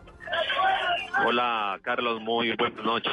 Pues sí, los estamos saludando de nuevo desde el Hospital San Ignacio, desde la parte externa del Hospital San Ignacio. Le voy a contar un poco cómo es la radiografía que tengo en este momento. La noche es bastante fría, hay cacerolazo en este lugar y el cacerolazo ha iniciado no solamente por las personas que han llegado hasta este lugar de la geografía capitalina, también por los habitantes que están aquí en estos edificios al frente del Hospital San Ignacio. Todos ellos han sacado sus ollas, han apoyado también el tema del cacerolazo. Ya hay aproximadamente unas 300 personas y le voy a comentar, pueden llegar muchísimas más porque en este momento por toda la carrera séptima desde el norte vienen caminando muchísimas personas que se han venido sumando a, a, esta compañía de este último adiós para este joven, para Dylan Mauricio Cruz Medina. En este momento hay unos jóvenes que están acosados sobre la carrera séptima. La carrera séptima a esta hora está cerrada para los oyentes que a esta hora nos están escuchando. La carrera séptima en ambos sentidos está cerrada porque han ocupado los dos carriles las personas que han llegado aquí al último adiós de Dylan. El helicóptero de la Policía Metropolitana de Bogotá hace aproximadamente unos 15 minutos está sobrevolando la zona. En este momento no hay presencia de la policía, es decir, uniformada aquí en este lugar no hay presencia. Solo el helicóptero está más o menos rondando hace unos 15 minutos este lugar. En este momento hay silencio total. El silencio puede estar durante uno, dos, tres minutos y vuelven de nuevo los cacerolazos. No hay medios de comunicación porque las personas que están acá eh, no han querido que los medios de comunicación eh, eh, estén aquí presentes. Hablo de los medios de comunicación que traen cámaras, que son los noticieros de televisión. Ellos no quieren en este momento que los medios de comunicación hagan presencia. A, y vuelvo y me refiero al tema de la televisión. Hay unas 300 personas, pero se ve que van llegando muchísimas personas que vienen caminando desde la 45 aquí hacia el sur por toda la carrera séptima. En este momento pueden Sí. haber unas de 300, 400 personas en este lugar. Sí, Julio César, es un sentimiento que también eh, hemos registrado en otros eh, sectores de Bogotá. Precisamente periodistas de Blue Radio están allí. Vamos a ir en segundos con ellos.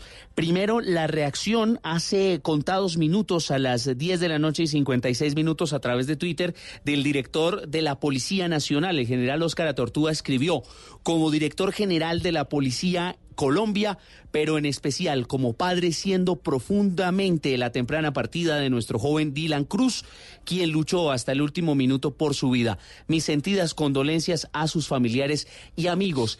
Esa es la reacción dentro, vamos a ir más adelante con otras reacciones en Colombia, pero ya la muerte de Dylan está haciendo eco en la Unión Europea. Joana Galvis. Así es, Carlos. La representación en Colombia que lidera Patricia Lombard dijo solidaridad profunda con la familia de Dylan. Recojo las palabras de su hermana que me emocionaron, las que pronunció Dennis durante la ceremonia de graduación que hoy se realizaba. Recordemos que hoy Dylan se graduaba como bachiller. Queremos que lo que pasó con Dylan no sea para más disturbios. Queremos que esto sea un detonante para acabar con la violencia, con todo lo malo que pasa en el país. Carlos, también déjeme contarle que la Defensoría del Pueblo se une a este rechazo y también envía condolencias a la familia de, Dylan. Dicen que lamentan profundamente la muerte del joven y que por su memoria, que sea la última persona que muera en estas circunstancias. 11 de la noche y cinco minutos también escribió a través de Twitter la alcaldesa electa de Bogotá. Recordemos, Claudia López, esa misma noche, después de haber resultado herido Dylan, ahí en la calle 19 con carrera cuarta, en pleno centro de Bogotá, pues visitó a la familia, estuvo muy al pendiente de lo que ocurría con la salud y el estado de este joven de 18 años, estudiante, quien prácticamente recibió su grado eh, póstumo en eh, esta tarde de manos del colegio Ricaurte, lo recibió su hermana y escribió a través de Twitter, Claudia López, a la familia y amigos de Dylan y a todos los jóvenes de Bogotá y de Colombia, un abrazo. Dolor infinito, infinito, infinito es el sentir de la alcaldesa electa de Bogotá y en las calles de Bogotá también está Uriel Rodríguez que ha venido siguiendo las manifestaciones de las últimas horas de esta noche, en particular la de las mujeres. Uriel, ¿Cuál es eh, el sentimiento a esta hora en esa parte donde usted se encuentra? Sobre el- la muerte de, Dylan. Carlos, buenas noches. El silencio es absoluto en este instante en las calles de Bogotá.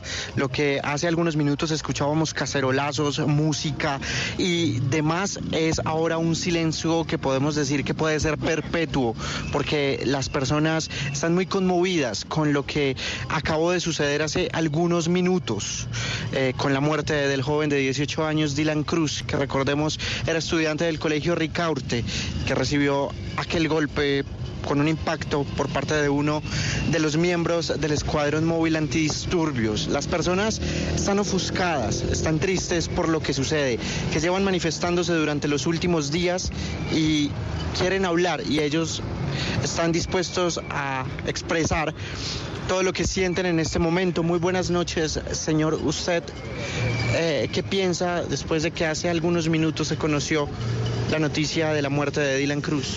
Buenas noches para todos, para todo el pueblo colombiano. Eh, bueno, el pr- primer pensamiento que viene a la mente a uno inevitablemente es qué le importa y qué no le importa a este gobierno.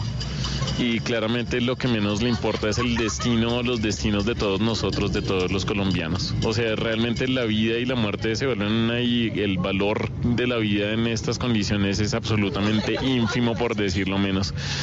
¿Cuándo vamos a, o sea, cuántas muertes más necesitamos y cuántas lesiones más de esa índole tan profunda para que entendamos que el SMAT no es un organismo que se pueda usar a la ligera y que se deba quizás ni siquiera tener en un país como Colombia con unas condiciones como las que estamos enfrentando en estos momentos históricos.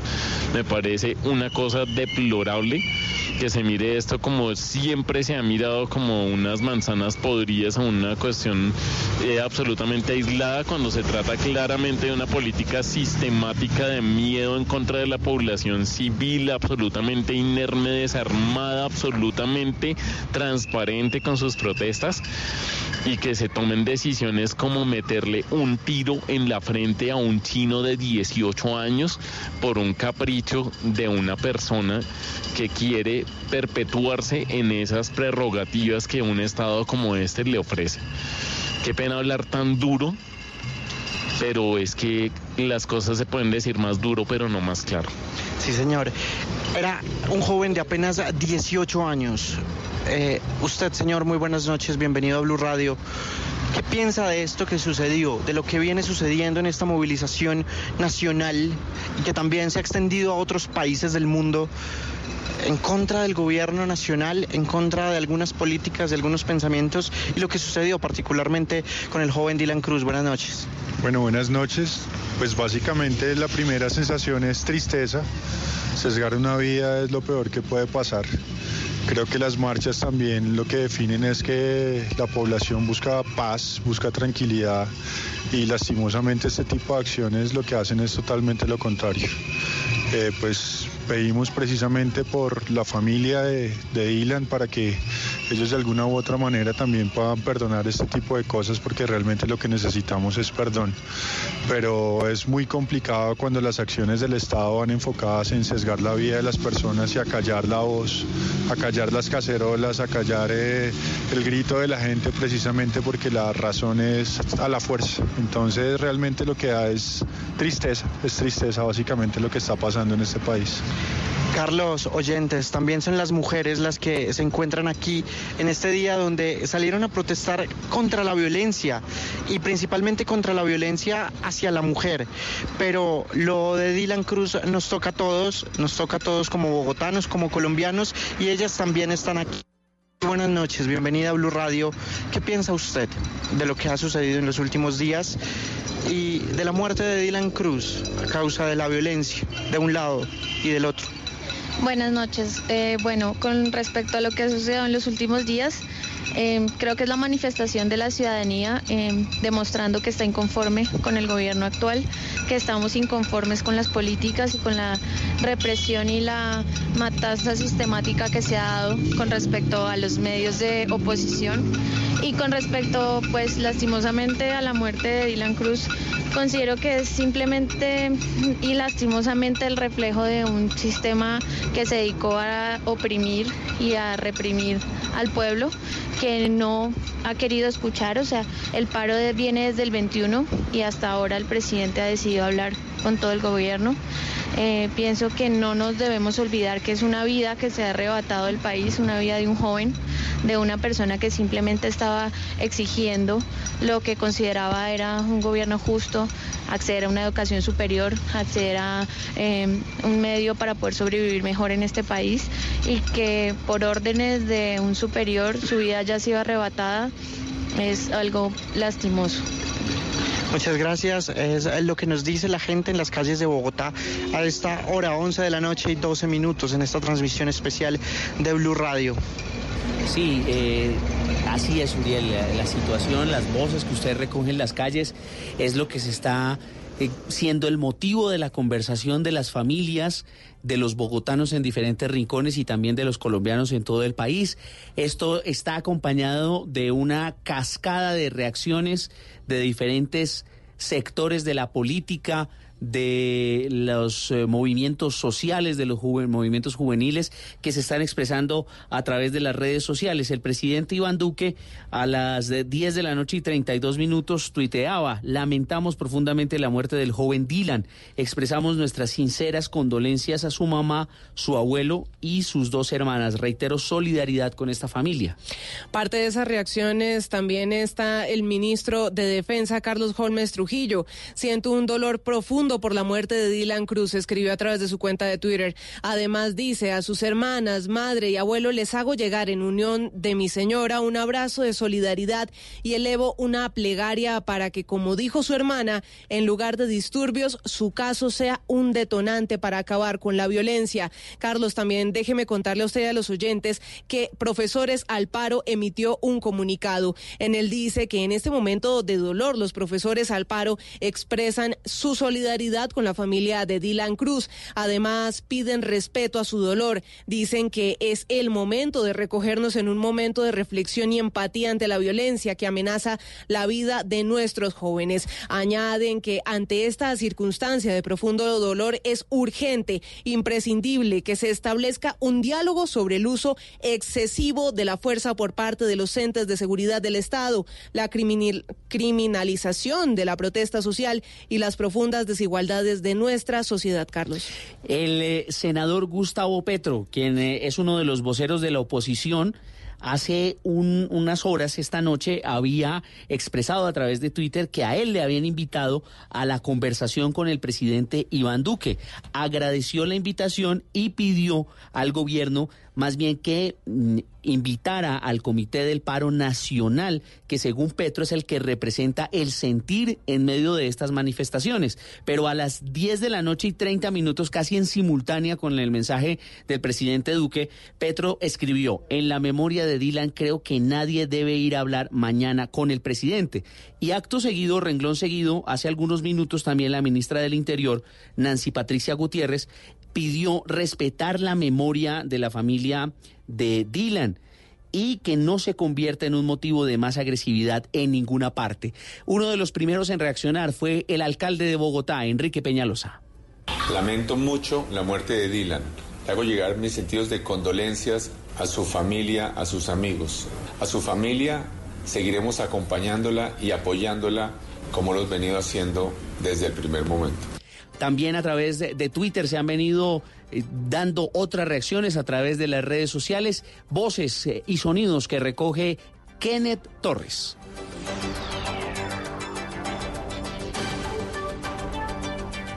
Vamos a ir con el informe de Kenneth Torres en segundos, pero también saber que allí en el lugar donde mm, cayó herido eh, el joven Dylan Cruz, plena carrera 19 con carrera octava en el centro de Bogotá, donde ocurrió el incidente que termina por quitarle la vida 54 horas después de resultar herido, comenzaron a llegar espontáneamente también manifestantes, otras personas que comienzan a expresar su sentimiento de dolor, de solidaridad, acompañando a la familia, acompañando a este joven, a este joven que representa a tantos otros que están manifestándose pacíficamente en las calles. Kenneth Torres, ahora sí. La muerte del joven estudiante Dile Cruz generó varias reacciones en el Congreso, en especial de los partidos de oposición. El primero en reaccionar fue el senador Antonio Sanguino de la Alianza Verde.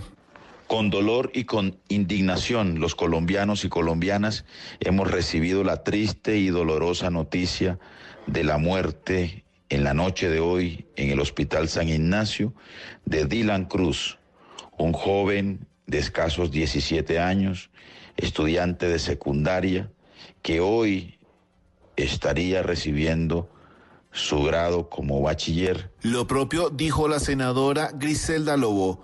Dylan no murió hoy. A Dylan lo asesinó el Estado guerrerista. Lo asesinó un gobierno que no ha querido escuchar las súplicas de un pueblo que se cansó de la guerra. Hoy es Dylan, mañana podemos ser nosotros. Iván Duque debe irse. Lo propio dijo el senador del Polo, Iván Cepeda. El asesinato del joven Dylan Cruz es un símbolo eh, que suscita la indignación del país. Eh, ese asesinato emblematiza la brutalidad con la que actúa el SMAT. La fórmula vicepresidencial de Gustavo Petro también habló. Ángela María dijo a través de las redes sociales, a Dylan lo asesinó el SMAT. Iván Duque y Enrique Peñalosa son responsables por no respetar la protesta social aquel sábado. Exigimos justicia, a rodear la familia de Dylan. No más violencia, no más miedo, señaló Ángela María Robledo. Son las voces de la política que están reaccionando a las 11 de la noche y 18 minutos y en ese lugar que también se ha convertido en uno de los puntos de encuentro, las afueras del Hospital San Ignacio en la carrera séptima con calle 40. Continúa Julio César Uchima. Julio. Sí, bueno, ahí sí.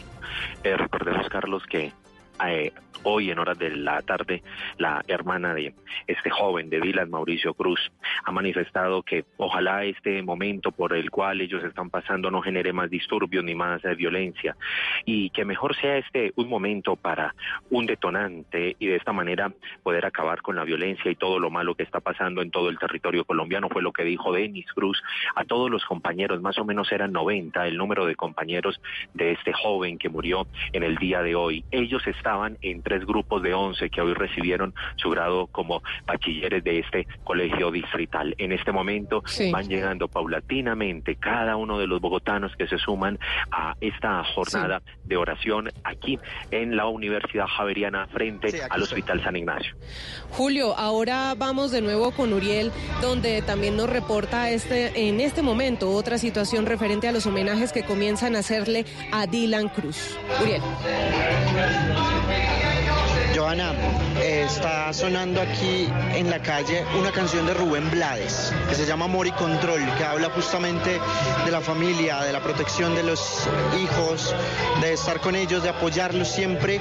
Y es creo que el escenario propicio para... Eh, momento en el que Colombia se convierte de alguna manera en una especie de familia para este joven de 18 años. No eran las 4 de la tarde del sábado pasado cuando este joven recibió el impacto allí en la 19 con cuarta, como ustedes ya bien lo han relatado. Y estamos aquí también con una madre que nos eh, eh, dice y de forma muy conmovedora que ha sacado algunas velas y nos dice definitivamente lo doloroso y lo triste que puede ser para una madre perder a su hijo cuando el orden de la vida debería ser otro. Buenas noches. ¿Cuál es su sensación, usted como madre, eh, pensar quizás en la mamá de Dylan Cruz, eh, de saber que perdió a su hijo? No quisiera, relativamente no quisiera estar en los zapatos de ella, debe sentir mucho dolor, lo siento por ella, eh, criar uno sus hijos con ese amor, con ese cariño, con la esperanza de que ellos sean alguien el día de mañana y de un momento a otro por ellos estar peleando por cosas justas, por salir, a hablar y dar sus expresiones, sean asesinados de esta manera. No quisiera que ninguno de mis hijos, gracias a Dios, ninguno de, mis hijos que han salido a las marchas se han, se han visto afectados, pero siento mucha tristeza y acompaño a esa familia con mucho dolor porque realmente uno lucha mucho por sacar adelante a sus hijos y espera lo mejor para ellos. Qué dolor, qué tristeza la injusticia. Y es justamente, Joana y oyentes, esa palabra que se está usando, ¿no? El asesinato, ya el rótulo de asesinato está ahí, en la mesa, en las calles, eh, puesto en el caso de Dylan Cruz a esta hora, en las calles de Bogotá. Sí, Uriel, vamos a ir con más reacciones. Usted atento ahí a esas reacciones ciudadanas que espontáneamente, con música, con velas, con flores, con mensajes de solidaridad, de dolor, de apoyo a su familia y por supuesto eh, de indignación por lo ocurrido, por una vida cegada tan joven, se siguen suscitando no solamente ahí en esa parte del centro de la ciudad donde usted se encuentra, sino en varias partes de la periferia. Ya vamos a ir con esas voces, pero antes más reacciones políticas. El ex candidato presidencial Sergio Fajardo. Así es, Carlos dice, dolor profundo por la muerte de Dylan, un asesinato que toca el corazón de toda Colombia. Paz en su tumba, solidaridad con su familia. Esto lo acaba de escribir a través de su cuenta de Twitter, recordando el video en el que quedó registrado el momento en el que Dylan recibe el disparo en la cabeza. También la vicepresidenta Marta Lucía Ramírez dice, como colombiana y como madre, lamento profundamente la pérdida de nuestro compatriota Dylan Cruz. Solidaridad con sus padres, amigos y familiares. Los sueños de ningún joven en nuestro país deben apagarse por la intolerancia e imposibilidad de construir juntos. Que en paz descanse. 11 de la noche y 23 minutos, información especial de Blue Radio para usted que llega a nuestra sintonía. Estamos reportando desde las 10 de la noche. En cabeza de nuestro director del servicio informativo Ricardo Espina, la muerte del joven Dylan Cruz de 18 años en el hospital San Ignacio después de luchar por su vida 54 horas tras haber recibido un impacto de proyectil en su cabeza disparado por un agente del ESMAD. Esto está generando reacciones en las ciudades de Colombia, está generando reacciones en diferentes barrios de Bogotá. Precisamente en la localidad de Suba, recordará usted, Joana y oyentes, ha sido uno de los epicentros de las protestas, de los plantones, donde los ciudadanos se han manifestado desde el día 21, cuando inició el llamado paro nacional, y en las siguientes protestas de el pasado fin de semana y de este día lunes. Espontáneamente están saliendo los habitantes de Suba a las calles y la voz de ellos la tiene Diego Perdomo. A esta hora sobre la avenida Cali hay varias personas eh, manifestándose en un cacerolazo y que están rechazando la muerte de Dylan Cruz. Ha fallecido Dylan. ¿Cuál es el sentimiento? Pues realmente es mucha impotencia y mucho dolor y rabia. Me acabo de entrar en el Transmilenio, me bajé porque bloquearon todo, pero es impotencia, es mucha rabia, es decir a la gente no sea tan indolente con el sentimiento de los demás. Todos estamos luchando, tengo 30 años y también he luchado como él. Luché cuando tenía mis 18 años y no es justo, es doloroso. Como lo eh, ustedes lo pueden escuchar, hay varias personas en este sector de Suba. Hay eh, bloqueo de los eh, carros particulares en este sector de la ciudad, pero el mensaje es de dolor, el mensaje es de rechazo por la muerte de este joven Dylan Cruz que nos han confirmado en las últimas horas. Esta es la información que se registra desde Suba. Vamos a estar muy pendientes a cualquier hecho que se pueda registrar en ese sector de la ciudad. Gracias, Diego. Y también otro periodista de Blue Radio, Juan Esteban Silva, está en otra parte de Bogotá, en el Salitre. Juan Esteban. Hola Carlos, buenas noches. Pues eh, a esta hora inician los cacerolazos en gran parte de la ciudad de Bogotá luego de que se conociera sobre la muerte de este joven, de Dylan Cruz, recordemos eh, fue impactado en medio de enfrentamientos con el ESMAD en la calle 19 con cuarta en el centro de Bogotá. Acaba de trinar el procurador Fernando Carrillo lo siguiente, abro comillas, lamento enormemente la muerte de Dylan Cruz. El mejor homenaje a su memoria es rechazar la violencia que no puede llevarse la vida de más colombianos. Abrazo fraterno a su familia y un llamado a la calma a los ciudadanos. Esta tragedia no puede desencadenar más hechos violentos. Cierro comillas. Mañana, muy temprano, alrededor de las 8.30, 9 de la mañana, habrá un pronunciamiento del procurador sobre lo ocurrido con Dylan. Precisamente en la calle 19 con carrera cuarta siguen congregándose personas manifestándose por lo que está ocurriendo por la muerte de Dylan Cruz. Ese fue el lugar exactamente en esa esquina, en el sentido de oriente a occidente, en esa parte de, Bogotá fue que cayó Dylan Cruz el sábado hacia las 3 de la tarde y 50 minutos.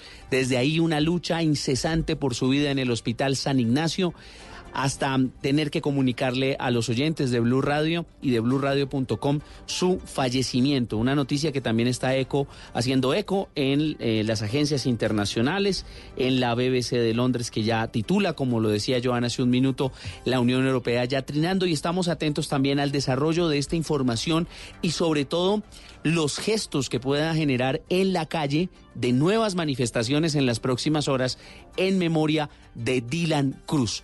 Para él paz en su tumba. 11 de la noche y 27 minutos. Ustedes sigan con bla bla bla. Blue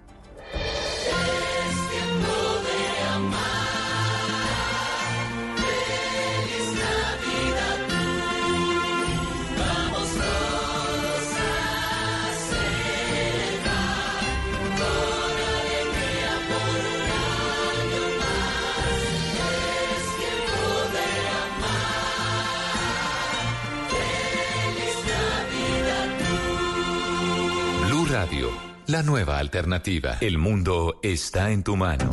Escúchalo. Noticias de Colombia y el mundo a partir de este momento. Léelo, entiéndelo, pero también opina. Con respecto a la pregunta del día. Comenta. Yo pienso que ese código. Critica. Y sí, pienso que. Felicita. Vean que el pueblo lo está En respaldando. el fanpage de Blue Radio en Facebook tienes el mundo y un espacio para que compartas lo que sientes. Búscanos como Blue Radio en Facebook. Tú tienes mucho que decirle al mundo, porque en Blue Radio respetamos las diferencias. Blue Radio, la nueva alternativa. Estás escuchando Blue Radio, un país lleno de positivismo, un país que dice siempre se puede. Banco Popular. Aprovecha todas las ofertas de Black Friday y Cyber Monday pagando con tu tarjeta de crédito Express Banco Popular que te da 50% de descuento en la tasa de interés del 29 de noviembre al 2 de diciembre. Solicítala fácil, rápido, sin papeles y lista para usar en bancopopular.com.co. Conoce términos y condiciones en bancopopular.com.co. Banco Popular, somos Grupo Aval, vigilado Superintendencia Financiera de Colombia. ¿Qué le metió? ¿Se metió? ¿Qué? Ábrale, ábrale, ábrale, ábrale. ¿Qué le pasó? ¿Qué le pasó? Abrime que se metió, se ¿Quién se metió? ¡Se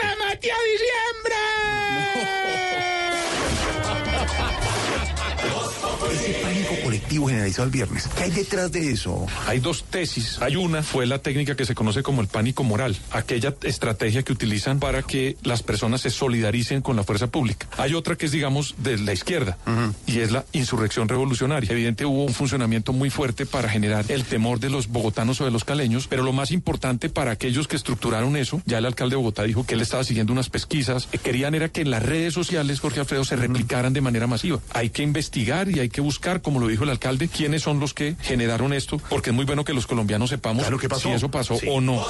El viernes salió a defender el conjunto con el palo de la escoba. ¿Qué se requiere para una buena conversación? Un buen tema, un buen ambiente, buenos interlocutores, preguntarle a los que saben y dejar que todos expresen su opinión. Cada noche encontraremos los ingredientes necesarios para las mejores conversaciones en Bla Bla Blue. La manera ideal de terminar el día y comenzar uno nuevo. Bla Bla Blue. Conversaciones para gente despierta.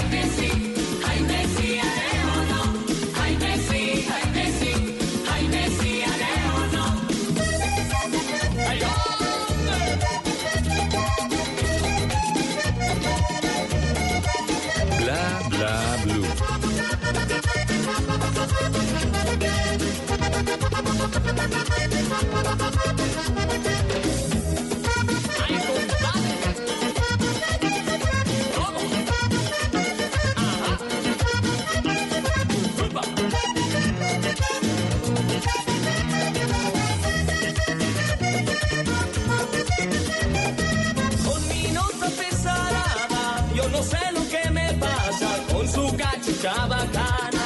Él vacila la muchacha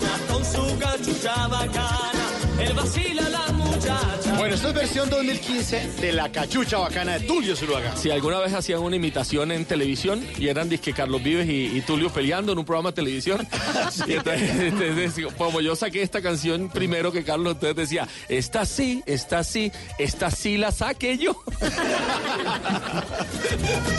Con mi nota pesada, yo no sé lo que me pasa con su cachucha bacana. Él vacila la muchacha con su cachucha bacana. Él vacila la muchacha.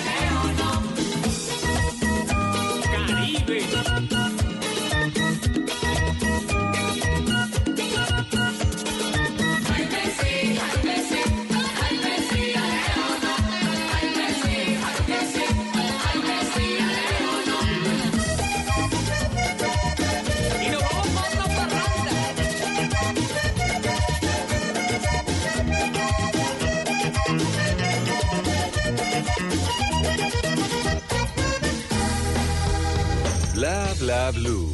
Porque en la noche la única que no se cansa es la lengua.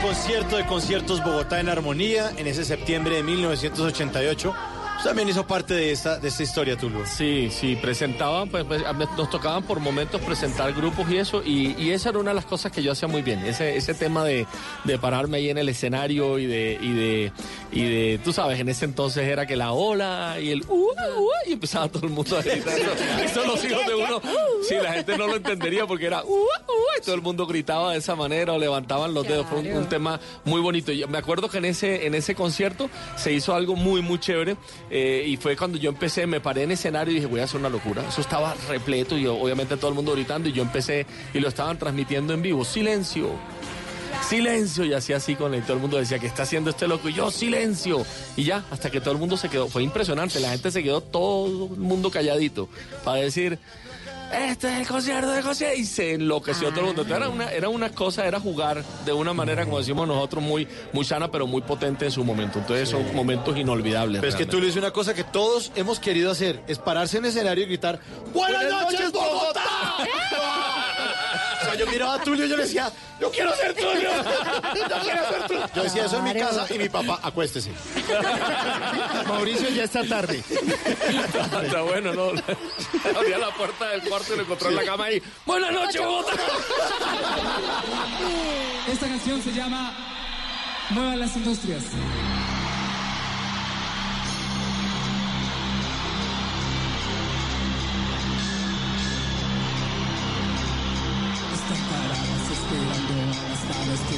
Decidan hacer andar.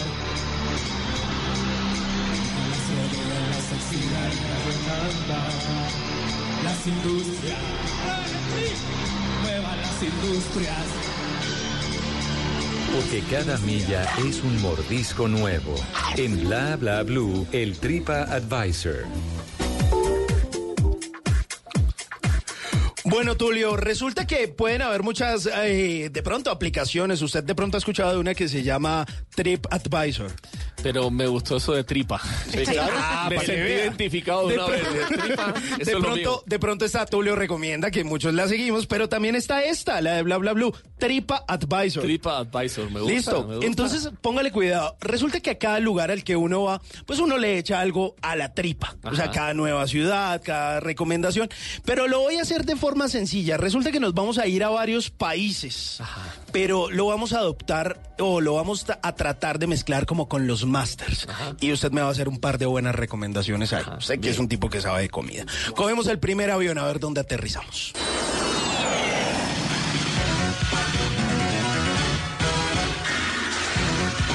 Música de Dragon Ball porque llegamos a Japón. Ah, obvio. Obvio, No podía ser otra normal. música. está bien. Música japonesa. Claro, sí. Goku. Bueno, ya que estamos en Japón, pero aterricémoslo aquí en Colombia. ¿Dónde hay que ir a comer sushi? Que usted dice, eso es bueno, comida japonesa buena. Uy, definitivamente aquí hay un maestro del sushi, se llama eh, Seiki. Seiki. Ajá. De verdad, búsquenlo. Es, es en mi aplicación está. ¿En dónde? ¿En Bogotá? Aquí en Bogotá. Está como escondido por aquí por las cincuenta y pico. No me acuerdo exactamente, pero yo llegué allá un día eh, y, y tiene todo, ¿no? Es como un dojo y tiene sus cortinitas que te indican que está abierto y uno entra y el ambiente es como si fueran puros maestros japoneses y, y él, eh, tengo entendido, leí un poco en las paredes porque ahí está que trabajaba en Nueva York, que hacía sushi, no sé qué, y se vino para acá. Vale muchísimo, muchísimo la pena. ¿Y, y cuesta mucho? No, no, no, no, no. Es- asusté. Muy bien. No, no, no. vale No, mucho. no, Te vale mucho. No, no, no, no, no, No, ey, pero totalmente ajustado a la realidad. Voy a, voy a. ¿Cobran en yenes o...? Sí, ya, ya se Más o menos, más o menos, no, y, otra recomendación así Sí, medio se llama, japonesa. se llama Seiki Sushi, en la sexta con 58, ya me, ya me acordé. Ah, no conozco al, al cocinero, pero me encantó realmente. Que no es tan grande, que No, es es un un lugar chiquitico, es un huequito en medio de un barrio, o sea que tú no te imaginas que estás ahí, vas caminando y de pronto En una esquina. Muy auténtico porque el sushi tiene que ser el arroz muy sueltico, no sé qué, muy, muy interesante. ¿Es en Bogotá y en Cali? En Cali. Sushi Cali. eh, hay uno que se llama, que ha ganado varias veces el, el- el Sushi Master, que se llama Chili Chan. Es bastante bueno. Pero también hay uno de un japonés muy, muy importante. Ya ahora te lo voy a decir. Pero ya, que me, que me pareció también realmente espectacular ahora que, que tuve la oportunidad de ir a Cali, como a conocer un poquito de los, de los sushi del Miyabi, Miyabi Sushi.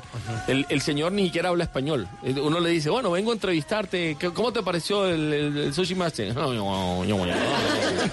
La esposa la que habla por él, porque, pero lo hace muy bien también, Miyabi, muy sabroso. Bueno, listo, mi llave. Y, y en y Barranquilla es mi llave, man. ¡Ey, mi llave! ¡Ey, mi llave! ¡Ey, mi llave! ¿Cómo es un segundo avión? Ahí se me acabó el japonés, Dios mío.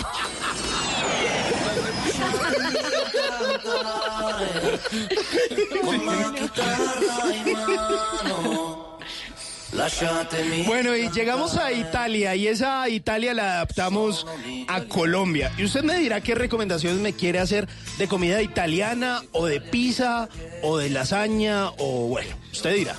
A ver, italiana, me gusta mucho eh, el de la el de la plaza. eh, Trattoria de la Trattoria Plaza. de la Plaza, la me Trattoria de la parece Plaza. muy rico. En la el 7 de agosto en En el Bogotá. 7 de agosto en Calle Bogotá, 66 con carrera 24, 23. Sí. Sí. Oye, hay uno que yo no sé si conocen mucho que se llama 18 Kalini. Eh, eh, yo creo que es bastante. Yo, yo he escrito varias veces sobre él, no conozco a los dueños tampoco, pero me gustó muchísimo. Muy, muy auténtico. Está como por ahí por la novena antes de llegar a la 72. En Bogotá. Sí, en Bogotá. ¿Y Se en llama Medellín? 18 Scalini. En Medellín me encanta de italiano Dante, que ustedes también lo tienen acá. Ah, Es- Dante, de hecho, Dante bueno. sí es italiano. En Medellín me, me gusta mucho. Eh, hay uno allí también que se llama, se llama Pane e Pomodoro.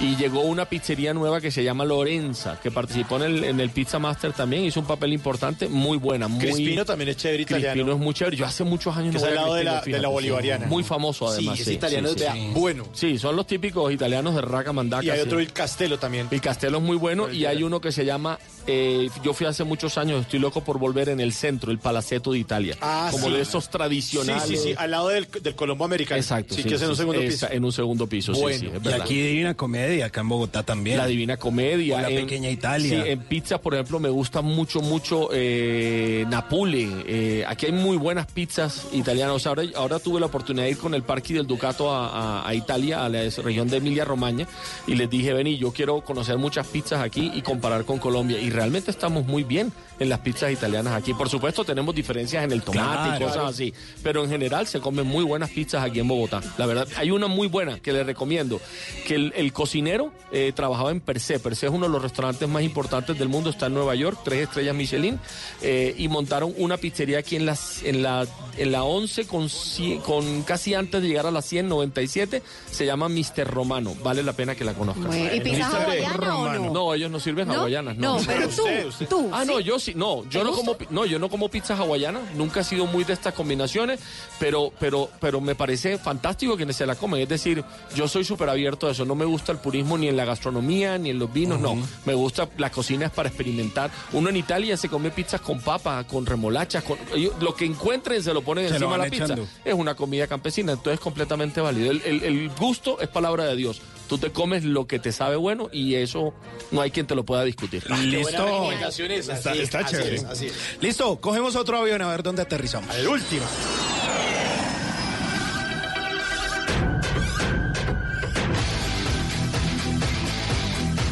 Así, rapidito, llegamos a Alemania, Hamburgo. Porque vamos a comer hamburguesa. Bueno, aunque eso se discute el origen, ¿no? Entre Hamburgo, Estados Unidos, pero, pero bueno, pensemos que en hamburguesas. No, pero sí, pero sí es Hamburgo. Porque realmente la mamá o el papá, no sé cuál sea la, digamos la mamá de la hamburguesa es el steak tartar. Esa es la realidad. Y, y cuando comienzan a salir los inmigrantes eh, hacia, hacia Estados Unidos, entraban por el puerto de Nueva York, pero salían por el puerto de Hamburgo.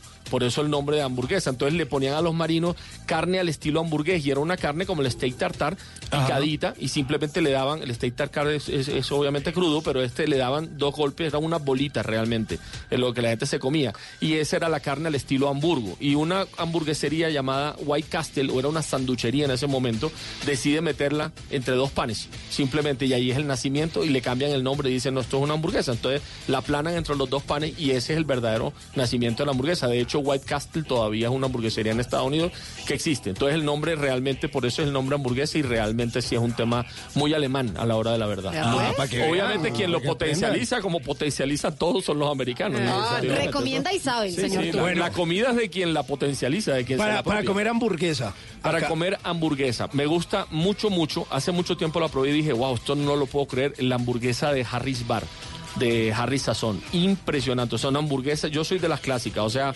carne, pan, un pan de papa, eh, cebolla, tomate, tomate, de sí. pronto una, un slice de, de- de- de- ¿cómo se llama? De, tocineta y ya. Yo ni siquiera les echo salsa y trato de no hacerlo. Ahora estuve en Washington probando una de las hamburguesas más famosas de ellos, ni una gota de salsa. Una carne Kobe y simplemente, Wagyu, perdón, no era Kobe sino Wagyu, eh, y simplemente la salsa debe ser el jugo, la jugosidad de la misma hamburguesa. Pero aquí hay muy buenas. Aquí hay muy buenas. Está H, es buenísima. H de hamburguesa. H de Buena, hamburguesa, en Bogotá. buenísima. Sí, en Bogotá. Está, Buenísima. Está Bícono, también que es de las buenas, buenas. Eh, Chorilongo, que fuera ganador del, del... Yo no conocí la, no conozco la que ganó en el Burger Master de este año, pero las hamburguesas de Chorilongo siempre han sido realmente maravillosas.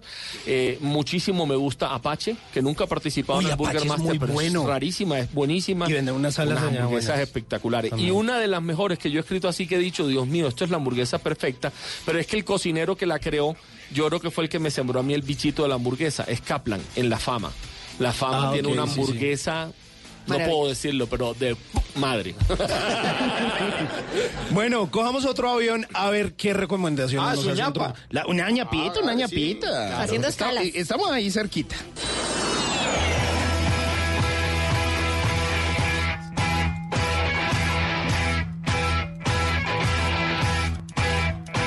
Bueno, música escocesa o de banda escocesa para hablar también de bebidas y recomendaciones al momento de el traguito, porque de eso también sabemos. Bueno, de una vez aprovecho entonces y te voy a hacer una invitación, porque esta De una. semana estamos en el Highball Challenge, ¿listo? Ok. Y va ahora hasta el sábado, hasta el sábado 30. Entonces, importantísimo también, porque lo que hemos hecho siempre a final de año hacemos como un cierre, como una fiesta, esto no es competencia ni es nada, sino que logramos mostrar un poquito, me tiene un, me tiene un poco obsesionado y cada día me obsesiono más con esto, es mostrar el trabajo de los bartenders colombianos. Tenemos unos bartenders colombianos que cada vez que los mandan afuera vienen con premio. Una cosa impresionante porque tenemos muchos productos y muchas cosas interesantes acá. Y los colombianos no somos tanto de cócteles, somos felices tomando para la cabeza y no para el corazón. De verdad. Entonces, Y para la tusa. Claro, y para la tusa, y para la tusa, no por todo, para la tusa, para la buena suerte, Para para, celebrar, todo. para todo. Entonces el tema aquí básicamente es que haya un disfrute y, y este año nos vinimos con algo que se llama el Highball Challenge. Entonces sacamos una, esto es una especie de cóctel, el, el Highball se refiere al vaso largo básicamente, Ajá. utilizan un, un shot de, de whisky sello negro y de ahí arriba completan hasta arriba una combinación de una de alguna gaseosa o de cualquier agua que tenga burbujas o una serie de ingredientes y logran algo realmente maravilloso. Entonces, durante todos estos días, hasta el 30, los mejores bares de Bogotá, de Medellín, de Barranquilla, de Cali, Bucaramanga, van a servir sus highballs a 12 mil pesos. ¿A cuánto? A 12 mil pesos. ¿A cuánto? O sea, vas a poder ir a, a 12 mil pesos. Si me sigues, me vuelves a preguntar la siguiente, te lo bajo mil. Eso es que está buscando.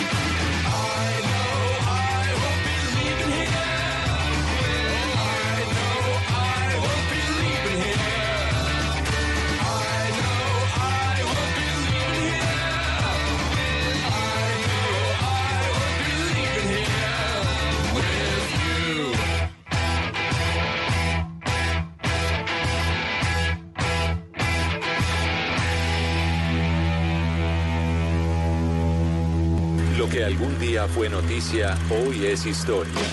En Bla Bla Blue, antes de que se acabe el día.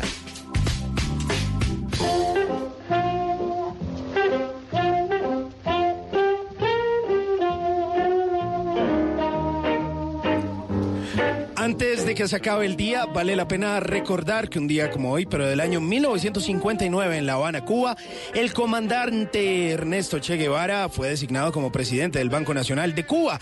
Ernesto El Che Guevara nació en Rosario, Argentina, el 14 de junio de 1928. Fue médico, político, guerrillero, escritor, periodista y revolucionario argentino, casi cubano. Fue uno de los ideólogos y comandantes de la Revolución Cubana. Che eh, participó desde el alzamiento armado hasta 1965 en la organización del Estado cubano. Desempeñó varios altos cargos de su administración y de su gobierno, sobre todo en el área económica. Convencido de la necesidad de extender la lucha armada en todo el tercer mundo, el Che Guevara impulsó la instalación de focos guerrilleros en varios países de América Latina. En 1965 y 1967, el mismo combatió en el Congo y en Bolivia.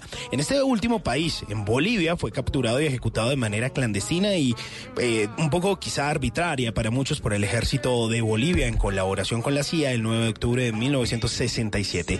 Su retrato fotográfico, el que todos conocemos, el que muchos tienen por ahí en afiches o en la camiseta, fue tomado por Alberto Corda y es una de las imágenes más reproducidas del mundo, tanto en su original como en variantes que reproducen en el contorno de su rostro para un uso simbólico. Antes de que se acabe el día, vale la pena recordar una frase de el Che Guevara. El revolucionario verdadero está guiado por grandes sentimientos, pero de amor. La revolución no se hace con armas, se hace con amor, señores.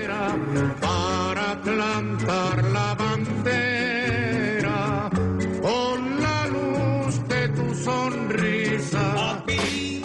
Nunca te irás a la cama sin aprender algo nuevo. Bla Bla Blue.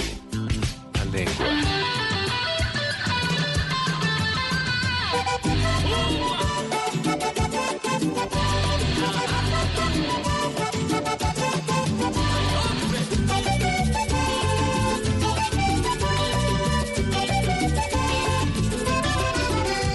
Me ofreciste un regalito para el día de Navidad.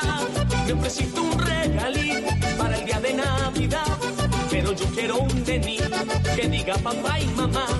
Pero yo quiero un nenito que diga papá y mamá. Que diga papá, que diga mamá, que diga papá, que diga mamá. Que abra los ojos y pestañas y que los vuelva a cerrar. Que abra los ojos y pestañas y que los vuelva a cerrar.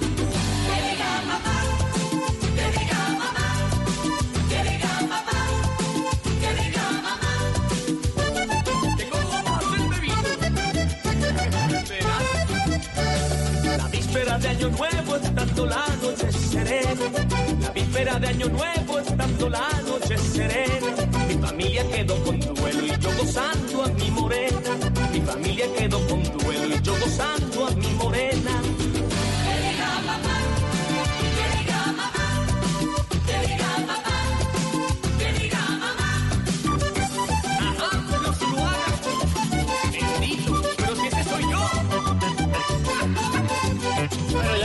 Navidad, esto esta semana esto ya se fue. Recomiende las natillas. Sí, natilla buñuelo. Este es el regalito de Navidad de un álbum que se llama Folklore Urbano 2015 de Tulio Zuluaga. Esa canción se enamoró de ella Chayanne.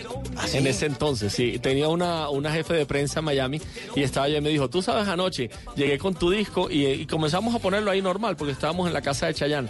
Y esta canción específicamente me dijo, se enloqueció. La puso toda la noche, una y otra y otra y otra. Y yo ahí, yo quiero conocer a Chayanne.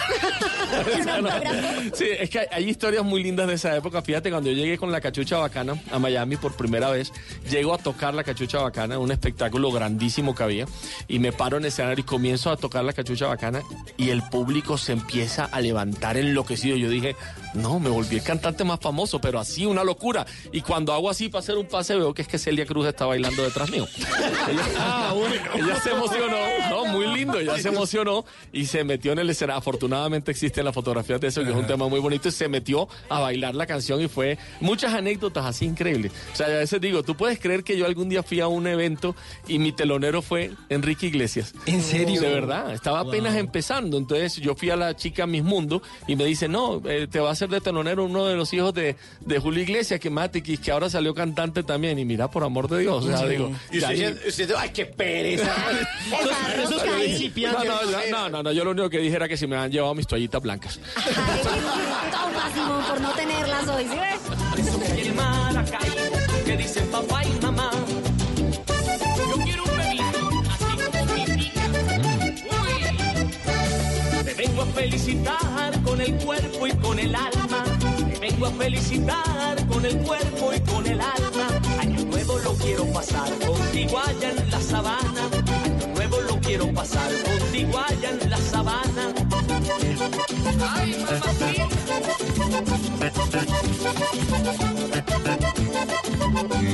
Primera noche de enero yo me felicité bien.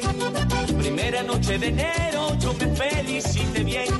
Ella dijo vámonos ligero, yo te quiero complacer. Ella dijo vámonos ligero, yo te quiero complacer. ¿Qué dice Pues don? Tulio Zuluaga, es un placer y un honor haberlo tenido esta noche aquí en los micrófonos de Bla Bla Blue. Esta es su casa. Muchas gracias. Puede volver aquí cuando quiera. No lo voy a invitar a, a comer a mi casa porque pronto me critica la. la- Es que no vuelvan. Usted no se imagina, usted no se imagina, usted no se imagina el agua caliente que yo hago para hacer té. No, no, Se le no. quema a veces. Qué delicia. Está muy bien. Tulio, de verdad, recordarles entonces a los oyentes el, el evento de aquí hasta el 30 de noviembre. Así es. Para que estén ahí todos presentes entonces. Bueno, es el Highball Challenge. Eh, si quieren ver los lugares participantes, simplemente descargan la aplicación Tulio Recomienda. Eh, y nada, muchas gracias a ustedes. Me divertí mucho. No me quisiera ir tampoco. Me, me recordé mis, mis años de radio aquí. Claro, me reí mucho y bueno, nos de nos Dulce, gracias. muchísimo. Muchas gracias. Y finalizamos esta hora, lo esperamos obviamente después de Voces y Sonidos a ustedes en el 316-692-5274. Y lo despedimos con una canción que tiene que ver con comidita, porque nos vamos con Tulio a comer. Tulio Zuluaga, muchas gracias. Muchas gracias.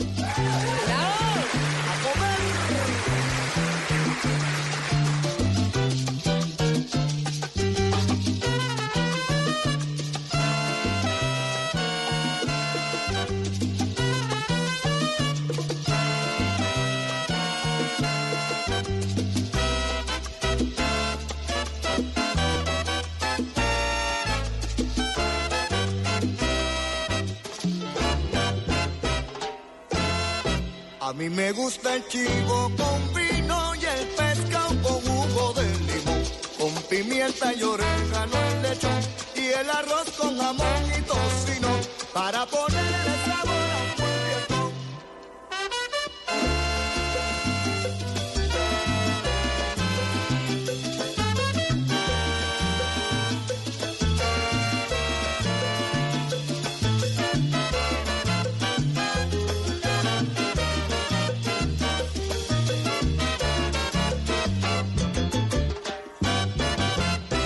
mí me gusta el chivo con vino y el pescado con jugo de limón, con pimienta y orégano en lechón y el arroz con jamón y tocino para ponerle sabor a fiestón.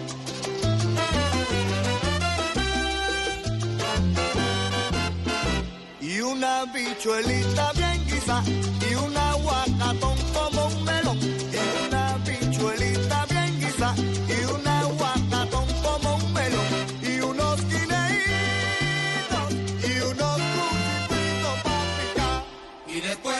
le salsa,